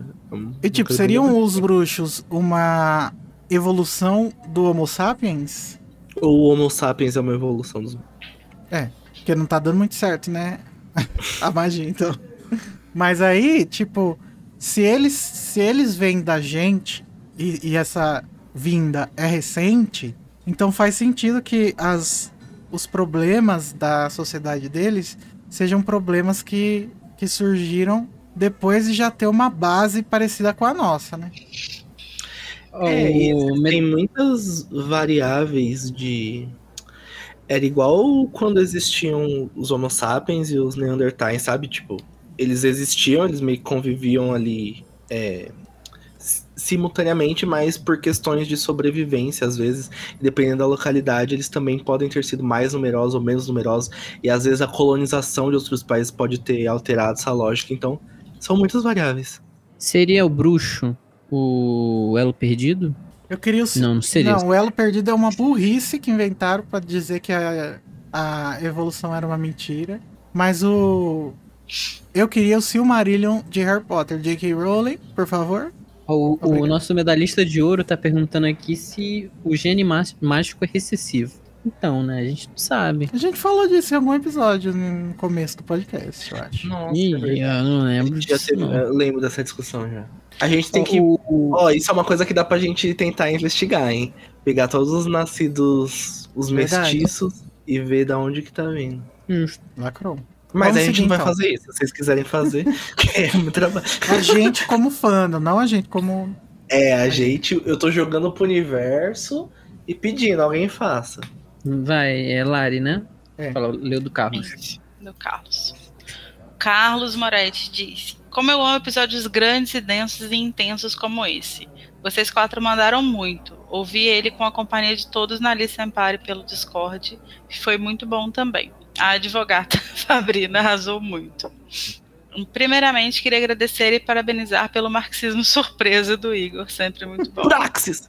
Quando você, dá, quando você menos espera, de repente, pá! Né, Igor? Uma dialética, um materialismo Você histórico. piscou, a Praxis chegou. Segundo, dar meu pitaco sobre a penseira, que é um objeto incrível. Tecnomagia de primeira. Me dá um pouco de agonia ela não ser mais usada na série principal como instrumento para saber a verdade sobre mais coisas. Até porque vimos que alterar uma memória que será lida na penseira é muito difícil. Outro ponto que queria comentar é a questão de se uma memória é ou não apagada da mente ao ser retirada. Penso que as memórias que já foram muitas vezes revisitadas sejam mais difíceis de serem apagadas, algo como se lembrássemos de lembrar do evento, já que estiver- estivemos mais de uma vez nele. Já as memórias mais momentâneas seriam até fáceis, sendo possível tirar uma memória de algo que aconteceu na hora e realmente não conseguir lembrar dela. Nossa, confuso. Eu não É, tenho certeza se eu no- entendi. no ensaio que eu mandei, tem um momento lá que o autor fala que, e é uma coisa que é interessante que eu não tinha pensado, mas que as duas formas que a gente vê de retirada de memória, de uso de memória na penseira, podem ser feitas com feitiços diferentes. Então, tipo assim, pode ser que quando o Dumbledore retira as memórias da cabeça para revisitar, ele usa um tipo de magia, um tipo de feitiço, que ela se mantém na cabeça dele, mas ele consegue revisitá-la na penseira. e que quando o Snape tira as memórias para o Harry não ver, ele está usando um outro tipo de magia relacionada à memória que realmente tira elas da cabeça e fica só na penseira. É uma possibilidade também. Faz sentido, às vezes é só um recortar, às vezes é um copiar e colar. Exatamente, Ctrl X ou Ctrl C. Mas eu, eu acho que até falei isso no episódio, eu tendo a acreditar que a memória ela nunca vai se apagar totalmente da cabeça. Eu tendo a ver mais como um, um exercício de trazer algumas coisas para a realidade e tentar desafogar o que tá ali no raso, mas ela continua ali. É, eu É, acho que eu acho que o que o Snape faz no próximo livro é meio que tirar de, de, de primeiro plano, assim, sabe? É, tipo, o Harry jamais conseguiria acessar É. o lugar onde elas estão agora, uhum. né? Mas ele precisava tirar de uma superfície, assim. Eu não sou psicólogo, mas que pode me consertar caso esteja errado. Mas pelo que eu saiba, o cérebro humano ele guarda a memória, mas às vezes a gente faz o nosso próprio cérebro faz questão de modificar essa memória para nos proteger de algo, alguma ou para dar a nossa própria visão daquilo. Então, Sim, tem Isso. isso. mas aí entra naquilo que a gente falou antes, de que a magia da penseira é justamente reverter esse viés que a gente coloca. Né? Esse viés que A tem a ver com o nosso. Essa É. subjetividade, exatamente. Boa. Gente, mas é, ah, Ou será que a, a penseira. eu- eu- agora eu não lembro. A- as memórias que o Dumbledore tem ali, elas estão todas. Elas são memórias que estão guardadas. E se essas memórias, ele, ele já guarda logo pra tirar a memória fresca da cabeça. E quanto mais anos se passa, aquela memória menos fresca vai ficar. Assim bem que do. Do Snape ele conseguiu, né? É, eu não acho que não. É, não tem relação, porque independente de como ele se lembra, quando ele vai botar a memória ali, vai ser o que aconteceu mesmo. Uhum. então, e no, li- e no livro não tem aquele gabinete de, de memórias, que nem no filme, né? Então eu acho É. que ele, tá, ele sempre que ele precisa de uma memória, ele tira, ele não fica guardando. É só um, um, um artifício visual, né, que eles usaram pro filme. Sim. Mas, gente, acabaram os episódios, agora temos alguns comentários Uhul. bônus que não, não tem a ver com episódios específicos. Começando. Tem alguns aqui que tem, né? Até, mas não todos. Então Começando vai. pela Priscila Oliveira, que disse: Passei vergonha no mercado rindo alto da dublagem do diálogo Ron e Harry do Igor e Luiz. Melhor interpretação ever. Somos atores, querida. É, Eu e Gui, a gente é, é, ator. amor. Próximo. Eu fiz Wolf Maia, já não sei o Igor. Eu não, nasci atriz. Vai, Luiz. Ah, sou eu. eu tô aqui pensando na piada, foi mal. Tiago José. Estou ouvindo o episódio 72 e pensei sobre a magia do navio da Durmstrang. Como essa escola trabalha tipos diferentes de magia. Quiseram preparar algo maneiro para causar uma impressão nos bruxinhos britânicos. Será que foi algum tipo de feitiço de chave de portal imen- imenso em volta do barco? Inclusive, foi esse foi um dos palpites da Luísa. Acho que não, né? Um feitiço imenso de portal. Ah, Não, pode ser, tem- mas. É que o, o barco. Não, não sei. Mas assim, é realmente uma forma impressionante de chegar. Acho que eles escolheram muito bem as escolas. Tanto a Bubatonks quanto o Durmstrang. Tipo, as Abraxanas são top. Como será Ih. que Hogwarts seria? Uf, seria aquela. Abraçando, né, gente, por favor. Abraxanas são sempre tops. E o barco de Durmstrang também, gente. É, o barco, tipo, só faltou o Jack Sparrow lá. Como é que Hogwarts seria? Será que Hogwarts iria com a De carro... trem. as carruagens? Ah, é verdade. Não, Hogwarts de tre- iria com de trem? os testralhos. É, eu acho que ia É, com os três testralhos. testralho. Só pra dar trauma em quem viu alguém morrer e. Ah, eu tô louco, tô vendo alguém. Tô louco! Não O tô Code louco! falou lá no chat, mas o Dumbledore não coleta as memórias sobre o Riddle? Sim, mas da- de, de terceiros, né? Que ele não pode chamar a pessoa pra estar ali na beira da. É só do Slughorn que ele faz isso. Porque o resto são todas memórias dele. Todas? E ele não tira a. Não, tem a da. Tem a- a a- elfa, É, a do cara lá do ministério. Ah, sim, mas. é. Mas todas são memórias de outras pessoas. Próximo comentário, Próximo Lari. comentário. Não, eu É você. Vitor Sacramento. ignoro, gente. É, é o Vitor cansaço já. Sacramento. Feedback aleatório. Mais um metendo a colher, mais um metendo a colher, sem eu mandar feedback de áudio. Feedback aleatório. Mais um metendo a colher, sem eu mandar feedback de áudio. Mas queria que vocês soubessem que vocês são Desde que virei fã da saga em 2000. Vocês estão prontos pra chorar? Ai. Desde que eu virei fã da saga em 2002, a primeira comunidade de fãs de Harry Potter em que eu consigo me encaixar. Antes da casa, eu era fã sozinho. Se não fosse a Casa Elefante, eu jamais conheceria amigos incríveis e vou pedir licença para nominar Clarissa, Claire, acho que é a Clarissa, né? Carlos, Edu, Jess e Mai. Além dos hosts que também moram no meu coração. Ai, Ah. gente. Ai, eu fiquei com vontade de chorar de verdade. Eu Eu também eu tô um pouquinho Oh, meu emocionado. Deus. Vamos soltar palma. Ai, Vitinho, a gente te ama muito, cara. eu também te adoro, Victor. Não tô falando isso Ah, só é. porque você tá ouvindo. Paga a gente, né?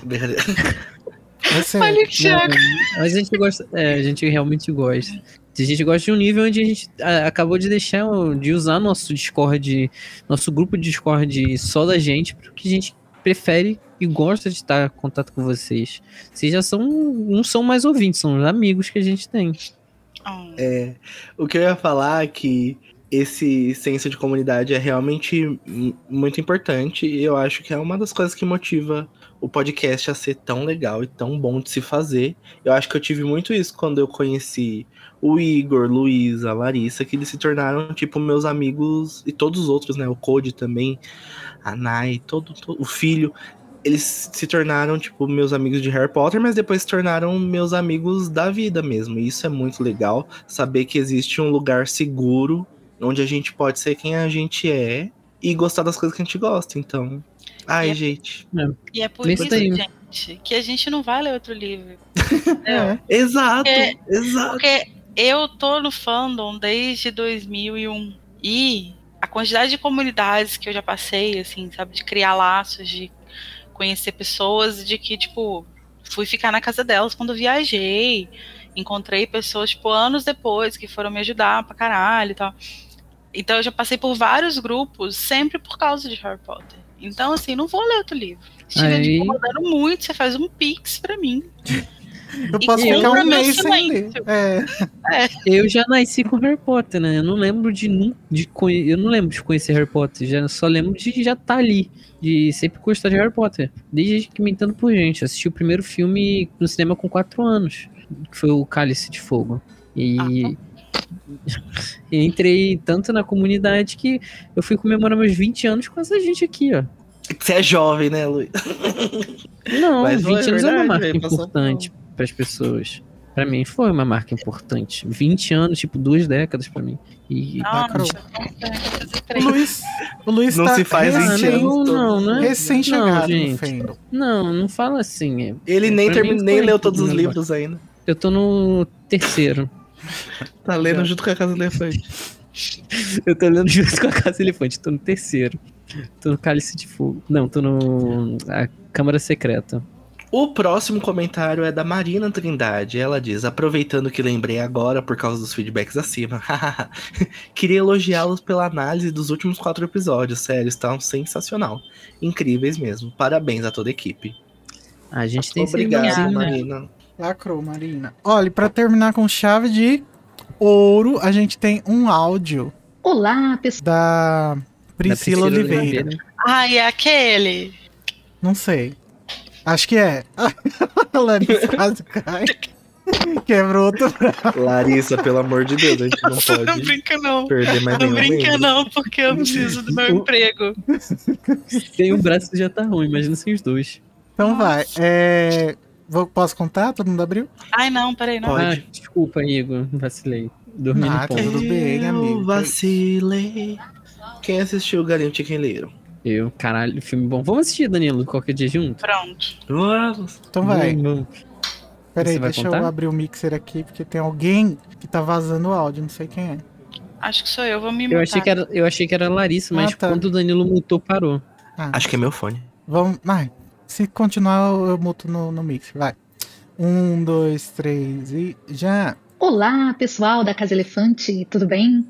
Meu nome é Priscila, eu sou nova aqui no grupo. É, eu tô ouvindo. é, eu terminei os, os episódios de Prisi- Prisioneiro de Azkaban agora e eu tô um pouquinho atrasada. É, eu não vou falar pra vocês quantos anos eu tenho, mas eu vou dizer que eu seria entre o Percy Weasley e os James Weasley. Pesquisem.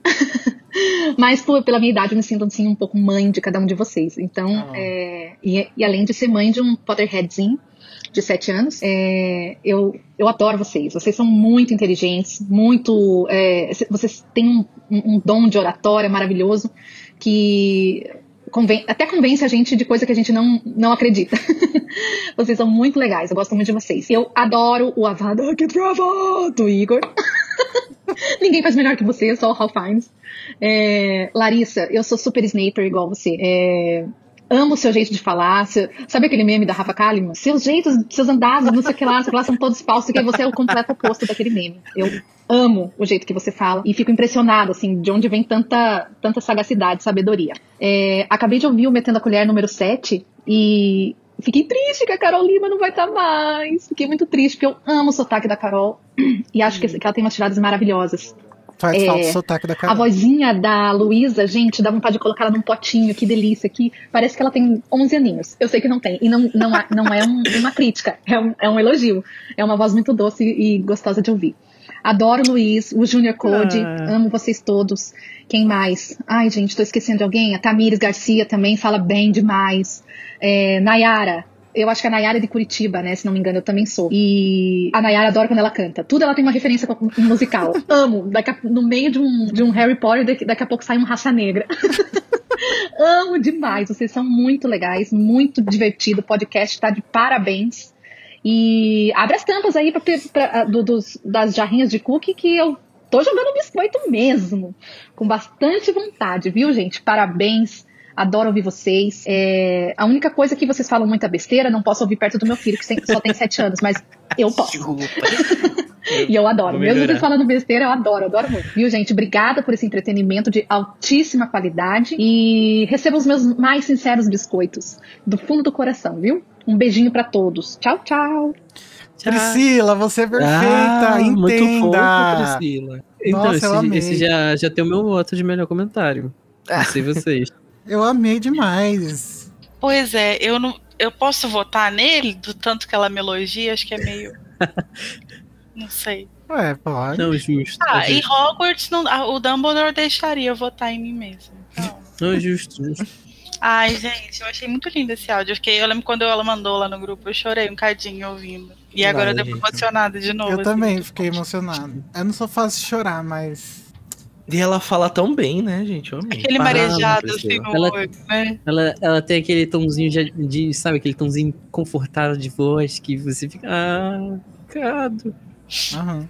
Muito fofa. Ai, gente, é muito gostoso ver essas coisas, porque às vezes o- as coisas dão tanto trabalho, né? Que a gente. E às vezes a gente não recebe é, tanto, tanto ouvinte quanto outras pessoas que produzem conteúdo sobre Harry Potter também e tal. E a gente fica meio frustrado, né? Mas tem um, tem um lado bom, né, da gente ter uma comunidade pequena, que é a gente ter contato com, essa, com os nossos ouvintes de uma forma muito íntima, né? Que eu acho muito legal.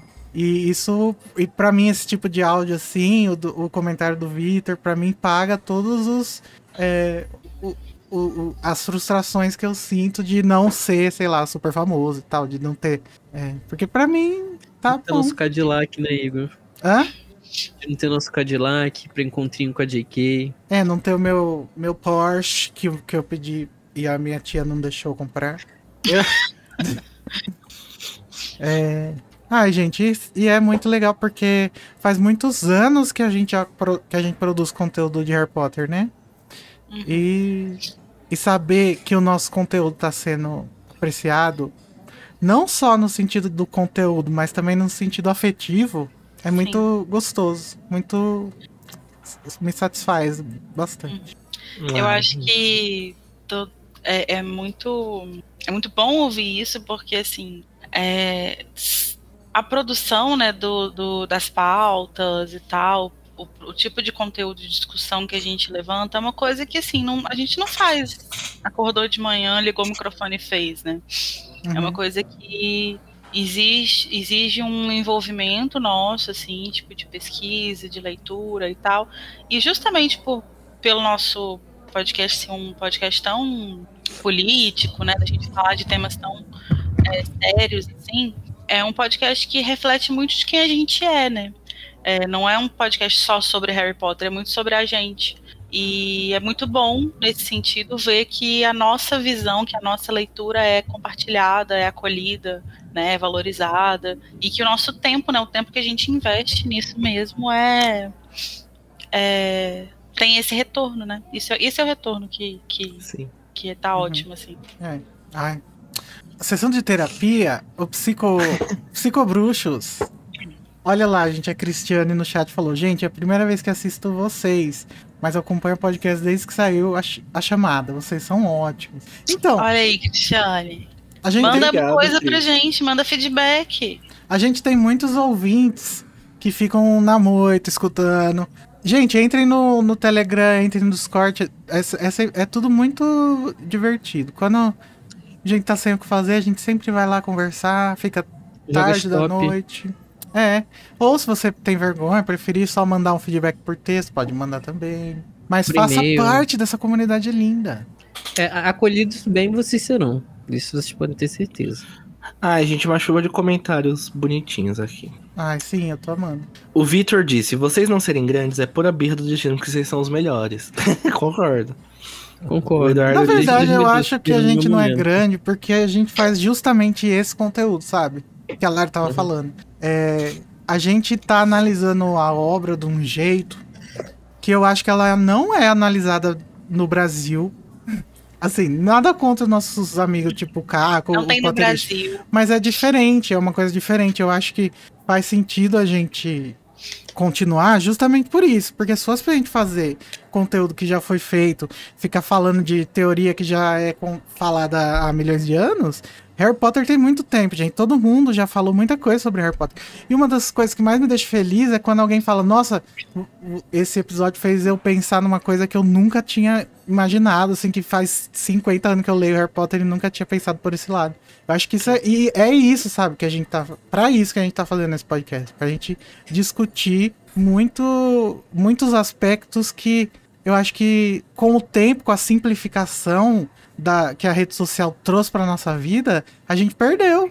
Porque antes a gente tinha essas conversas que a gente tem no podcast, em fórum, em site, e hoje em dia não tem mais lugar pra isso. E a gente tenta fazer isso no podcast e eu acho que a gente consegue, assim. essa- Só que tem. O problema é que as, a- a- as pessoas não estão dispostas e preparadas, né, pra esse tipo de, de conteúdo. Então, É. por isso que eu acho que a gente tem poucos ouvintes comparado com quem faz conteúdo mais rápido, assim. É aquilo, né? A gente tá fora da bolha, né? Que, de, de consumo de Harry Potter. Quando você entra num, num, num grupo lá, Harry Potter Brasil da vida, é o pessoal comentando dos filmes, é o pessoal comentando de, de sabe, de umas coisas muito básicas que todo mundo já sabe. Você. Desculpa, Luiz. Pode falar, Lari. Não, pode Não, é falar. porque eu acho que é, quando a gente tá falando isso, assim, pode soar como se a gente estivesse falando mal desse tipo de conteúdo, e não é isso. Eu acho que existem públicos para diferentes tipos de conteúdo, existem momentos para diferentes tipos de conteúdo, e o que é uma coisa muito importante da gente lembrar em Harry Potter é que tá o tempo inteiro entrando gente nova no fandom. Uhum. Então, é, eu já ouvi falar mil, mil, duzentas mil vezes, assim, certas coisas. Porque eu tô há 20 anos nisso aqui. Mas tem o fulano que entrou ontem não ouviu. Então não tem problema ter gente produzindo coisas sobre, sobre algo que já foi falado, né? Sobre algo que já tá batido e tal. Porque, enfim, as coisas mudam também. E mesmo esses conteúdos é, mais básicos, eles também vão acabar é, sendo produzidos de uma forma diferente. Muda com a plataforma, né? E também são importantíssimos, né? Por exemplo, eu, se não fosse esse conteúdo básico, eu não estaria aqui agora. É, Foi e, isso que foi e- Cativando. Mas o que, o que é gratificante pra gente é que a gente possa já tendo é que a gente consegue não ficar saturado justamente porque apesar da gente ter passado por esse conteúdo básico já e já ter discutido várias coisas milhões de vezes, a gente ainda encontra coisas novas, né? Eu Uhum. nem sei quantas vezes eu já li esses livros, eu não sei dizer. E Meu eu, na leitura de Cálice de Fogo, teve várias coisas que eu pensei agora. Uhum. E isso é muito incrível. Não, e sem falar que eu também, eu, Luiz Felipe, eu acho muito incrível como, por exemplo, o episódio igual de semana passada, duas horas e meia de episódio, e teve gente que escutou, sei lá, duas vezes o episódio, ou mais de duas vezes. Que eu sei que é um. Imagina você toda vez por semana consumir duas horas de um conteúdo de uma vez, pá, duas horas. Não é também um negócio simples para qualquer um consumir. Eu acho Convenhamos. que existe um fenômeno em Harry Potter que é culpa do capitalismo, que é quando a obra ela deixa de ser uma, um produto que ele é cultural, tipo, é um livro, sabe? E ela se torna uma coisa muito maior e ela é cercada de, de venda, sabe? Se torna uma coisa muito comercial e ela é muito difusa. Então acho que isso às vezes ajuda justamente que a Lari falou, de ter sempre gente nova chegando no fandom, mas ao mesmo tempo as pessoas escolherem consumir um outro tipo de conteúdo. E não tem problema nenhum nisso também. Mas acho que é um fenômeno muito próprio de Harry Potter, porque às vezes a gente vê conteúdo sendo produzido sobre o Tolkien, por exemplo, que acho que se assemelha bastante ao que a casa faz. Sim. E, tipo, não é só um canal, existem muitos, assim. Que, e podcasts também, que fazem. e No Brasil, inclusive. Fazem esse tipo de conteúdo. Acho que, é que, é que Harry Potter é realmente uma coisa muito pop, né? Tipo, é muito. um- é tipo, um marco cultural pop muito grande. O Eduardo falou no chat assim: já ouvi podcasts equivalentes em outras línguas, e o que eu mais amo e posso dizer que é o diferencial de vocês é que parece até que Harry Potter é uma obra brasileira. Vocês trazem a obra pra muito pertinho da gente. Ai, eu nem. É praxis isso. Ah, pra cá, aí, viu? Quando você menos espera. Quando você menos Você leva esperou, uma praxis. o Praxis chegou. O Razok falou, é sobre isso e tá tudo bem. E tá, Tá tudo, tudo bem. ótimo. Pois é. Tudo bem. E tá tudo numa boa. Mas, gente, Gente. vamos parar de chorar, né? É, não, eu queria só agradecer os milhões de comentários fofos que estão aparecendo ali no chat também. Todo mundo muito. Top. Ah, muito, muito legal. É, não sei, perdi as palavras. Muito fofo. É, gente, acho que a gente vai lá no, no Discord agora, né? Caso que alguém queira che- chegar. Gente, na semana que vem, não se esqueçam que vai ter episódio novo. O da terceira tarefa. Chegou. Ah, Vai começar a reta final de Harry Potter e o Cálice de Fogo. Vocês não perdem por esperar. E é isso. Beijinhos pra Tá vocês. chegando a contagem de corpos que vão começar a morrer. Se preparem. Pesado. Deixem seus, seus feedbacks lá, que daí a gente vê no final do livro, que agora é só no final do livro, o próximo meter na colher, hein, gente? Nossa, ainda tem mais um metendo a colher, né? Tem. Gente, ó, inclusive no próximo meter na colher. Ah, esquecemos de escolher, calma. No próximo meter na colher, a gente. É, mandem comentários de tipo geral, assim, o que que vocês acharam do livro, eu acho legal. Ah, verdade. É, e, gente, olha, eu vou votar no comentário do Carlos, aquele do começo. E vocês? A Priscila me fez chorar, então ela ganhou mil pontos. Eu vou votar no comentário do Carlos do começo também. Ai, gente. Porque. Acho assim, que a gente. Mas Biscoito é biscoito, né? Mas aquele comentário traz uma fundamentação tão boa que. Não sei. Já sei, então a Priscila e o Carlos podem mandar e-mail para é, a casaelefante.animax.br falando se querem participar. Daí a gente O convida. Dumbledore, o Igor fazendo jus ao bias dele. Quem ganha, Como na verdade, não, não é nem, nem o Priscila nem o, Car e o Carlos, é outra pessoa. Ninguém vai ganhar nem perder, né? Já diria. ninguém. Os dois faz o Nesse seguinte: caso, todo ninguém mundo. ganhou, você me dá. Eu posso participar de um episódio. Pode ser? Não, o que, que que você falou? Não prestei atenção. Ninguém ganha, você me dá e eu participo de um episódio. Mas você já participa, meu anjo, que isso? Ah, é, tem mais um ainda pra participar. Oxe. Ah, justo, justo. Eu, Então- ah, na verdade, a gente vai fazer o seguinte: eu vou escolher uma pessoa que vai ser convidada para participar do episódio do Group para pagar a minha, o meu crédito. Nossa, Não. mas isso é castigo. O pior comentário vai participar do, do episódio do Group. Vamos votar no pior? Zoeira. Eu já fico imaginando, a gente vai montar a agenda, episódio do grupo. Quem quer participar? Ninguém. Ai, Vai gente, ser- eu vou participar desse episódio. Só pra O episódio vai ser um- uma faixa sem áudio. porque se- depois ninguém vai poder falar um A que eu não posso participar do capítulo do Snape. ninguém vai ter uma reclamação pra fazer de mim. Então, até semana que vem. Ou durante a semana, no Telegram e no Discord, né? E Qualquer dia a gente joga os top, gente. Vem. a gente se vê. Tchau. Obrigado Tchau, por gente. que veio. Beijos.